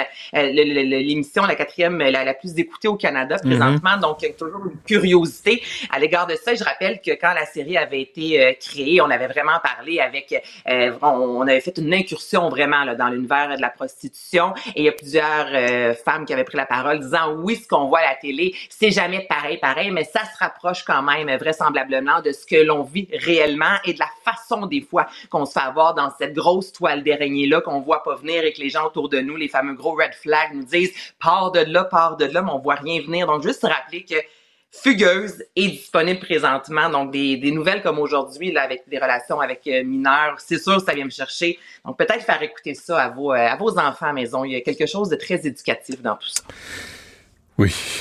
Et déprimant, mais euh, effectivement, là, c'est un passage oui, mais c'est obligé. nécessaire. tu sais. Ouais. De temps en temps, la télévision peut faire œuvre utile, puis ça, c'est le cas avec cette euh, série-là. La- Mais pas de temps en temps, très souvent, mais là, avec une série comme ça, c'est Ouais. une belle façon aussi de, de- de communiquer avec nos enfants. là. La théorie des pleurs d'orange. on passe du coq à l'âne, mais je, je sais à quel point tu aimes les médias sociaux, puis je sais que tu es un vrai de vrai fan fini Oui. de TikTok. hein. Donc, tout ce qui est tendance, ça vient te chercher là, dans le fin fond des tripes. Et là, ça fait deux, trois fois depuis une semaine, Benoît, que je vois ça passer. Puis là, je me dis, est-ce que j'en parle? Est-ce que j'en parle pas? Mais là, c'est rendu ce qu'on appelle, ce qui est tendance. Il y a près de 10, de 13 millions, soit de vidéos ou de mots-clics avec cette fameuse théorie de l'orange-là. Donc, je crois que c'est digne de mention. Et c'est beaucoup les, femmes qui analysent leur mari. Puis je vais te parler par la suite, ou leur chum, de la ben, de, de les paillettes également, qui font un gros retour sur TikTok également. Donc, la théorie de l'orange. OK, Benoît, on est un couple ensemble. Euh, on s'aime. Et là, moi, j'aime pas, j'adore les oranges, mais je déteste éplucher l'orange. OK, si je te demande, est-ce que tu peux m'apporter un orange?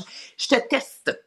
Si tu épluches l'orange, c'est une preuve d'amour. Si tu ne l'épluches pas, disant fais-le par toi-même, ce n'est pas une preuve d'amour. Et aussi banal que ça a l'air, la beauté avec les médias sociaux, c'est que souvent les gens s'emballent. Donc là, il y avait quelques tests que les couples faisaient en blague. Là, j'ai demandé à mon copain de me faire un café. Est-ce qu'il a mis du lait aussi et ça? Et là, il y a un nombre incalculable qui présentement soit de rupture ou de jeunes femmes en larmes qui se filment sur les médias sociaux disant j'ai testé cette fameuse théorie de l'orange et je me rends compte que mon conjoint, exemple, je lui ai demandé de m'attacher les cheveux puis il m'a dit bah arrange-toi toute seule. Donc c'est incroyable aussi tous les mots clics en lien avec rupture des vrais, c'est vraiment des, des jeunes femmes là, tu sais le- comme l'influence, la naïveté qui sont en larmes se filmant disant ben je me rends compte que mon chum m'aime pas. Et il y a quelque chose d'alarmant là, Benoît là-dedans, là. tout Mhm. ça part d'une orange à éplucher et à la base c'était drôle et c'est devenu viral avec des vraies jeunes filles qui semblent le terme détresse est un peu intense mais qui sont en pleurs disant mon chum m'aime pas et finalement on s'est laissé et je te ramène que il a refusé d'éplucher une orange. Il y a quelque chose. Non, mais c'est absurde. Mais ils sont et c'est épais. troublant en même temps. Mais ils sont juste épais. Sont juste naïveté, il y a de la jeunesse, tu vois ça sur les médias sociaux. Non, non, non, quelqu'un- T'envoies, t'envoies des vidéos. Anaïs, quelqu'un te demande de lui rendre un service. Cette personne-là, c'est ta conjointe. Tu veux-tu me faire un café avec plaisir? Veux-tu une orange Mm-hmm. avec plaisir? D- Voyons donc. Mais, mais si c'est pas des petits princes qui pensent que Mm. le monde tourne autour de leur nombril, ils vont dire, ben arrange-toi, puis je vois pas. C'est, c'est des garçons. Vous méritez mieux. Vous méritez Ben, vous mieux méritez que mieux, ces, oui, ces tatas-là qui sont pas capables de rendre service. de vous éplucher un orange. Mais à- à vous, là, c'est, c'est- non, mais c'est rien comme tendance. Puis c'est rendu vraiment là, que ça fait parler dans des The Guardian de ce monde et HuffPost parce que ça Ben fait ouais. vraiment le, le tour du globe, cette fameuse théorie-là. Puis je te parlais de paillettes. Ça, c'est la nouvelle tendance pour espionner son mari. Donc, je vous le dis, euh, on voit encore là sur les médias sociaux des filles, soit se disant, si mon chum embarque une autre fille dans la voiture, souvent elle va descendre là, pour voir euh, le, le, le cache-soleil et les brillants. Et je te le dis, il y a des brillants qui sont cachés là. Et on voit aussi des brillants cachés dans des endroits de la maison où elles ont demandé à leur conjoint de faire le ménage. Et encore là, ça a l'air de rien. Mais de, tu vois, puis pas juste là, des filles de 15-16 ans, là, des femmes qui se filment en disant, j'espionne mon mari, je veux savoir, est-ce qu'il va revenir de la maison avec des brillants à des endroits qu'il devrait pas avoir. Et il y a cette tendance-là aussi. Donc, pleure d'orange brillant, là, c'est là, c'est ce qui se passe présentement en lien avec l'amour sur, euh, sur les médias sociaux cette semaine. Hey, la confiance règne, hein? En même temps, des brillants, ça gosse parce que ça colle. Tu Ben oui? Donc, ben oui, le but de ça. ça dis, la peine? personne ne pourra pas s'en débarrasser Hey, laisse, facilement. laisse-le tricher au lieu de ramasser ça. Laisse-le, laisse-le faire ses affaires. Du moment qu'il revient à la maison, une lingette, puis on n'en parle plus. Il me semble que ça devrait Ah. être ça, la politique officielle. Une lingette et on n'en parle plus. C'est tout. On dirait un nom de campagne. Ouais. une lingette, puis on n'en parle plus, chérie. Euh, reviens, reviens de te coucher. C'est réglé. La jalousie, ça donne rien. Anaïs, euh, merci. Va acheter, va faire l'épicerie, va acheter des oranges, Benoît, puis on s'en reparle lundi. Ça, écoute, je suis le premier à lui faire un café le matin. Ça me fait plaisir. J'en doute pas. Ben oui. Anaïs, merci. À la, à la, à la Salut, semaine prochaine, à lundi. Un gros merci à Cybelle Olivier, à Florence Lamoureux, Jean-François Roy, Tristan Brunet-Dupont et euh, un petit peu André-Sylvain Latour, mais pas tant que ça. Euh, Yasmine Abdel-Fadel suit à l'instant. Cube Radio.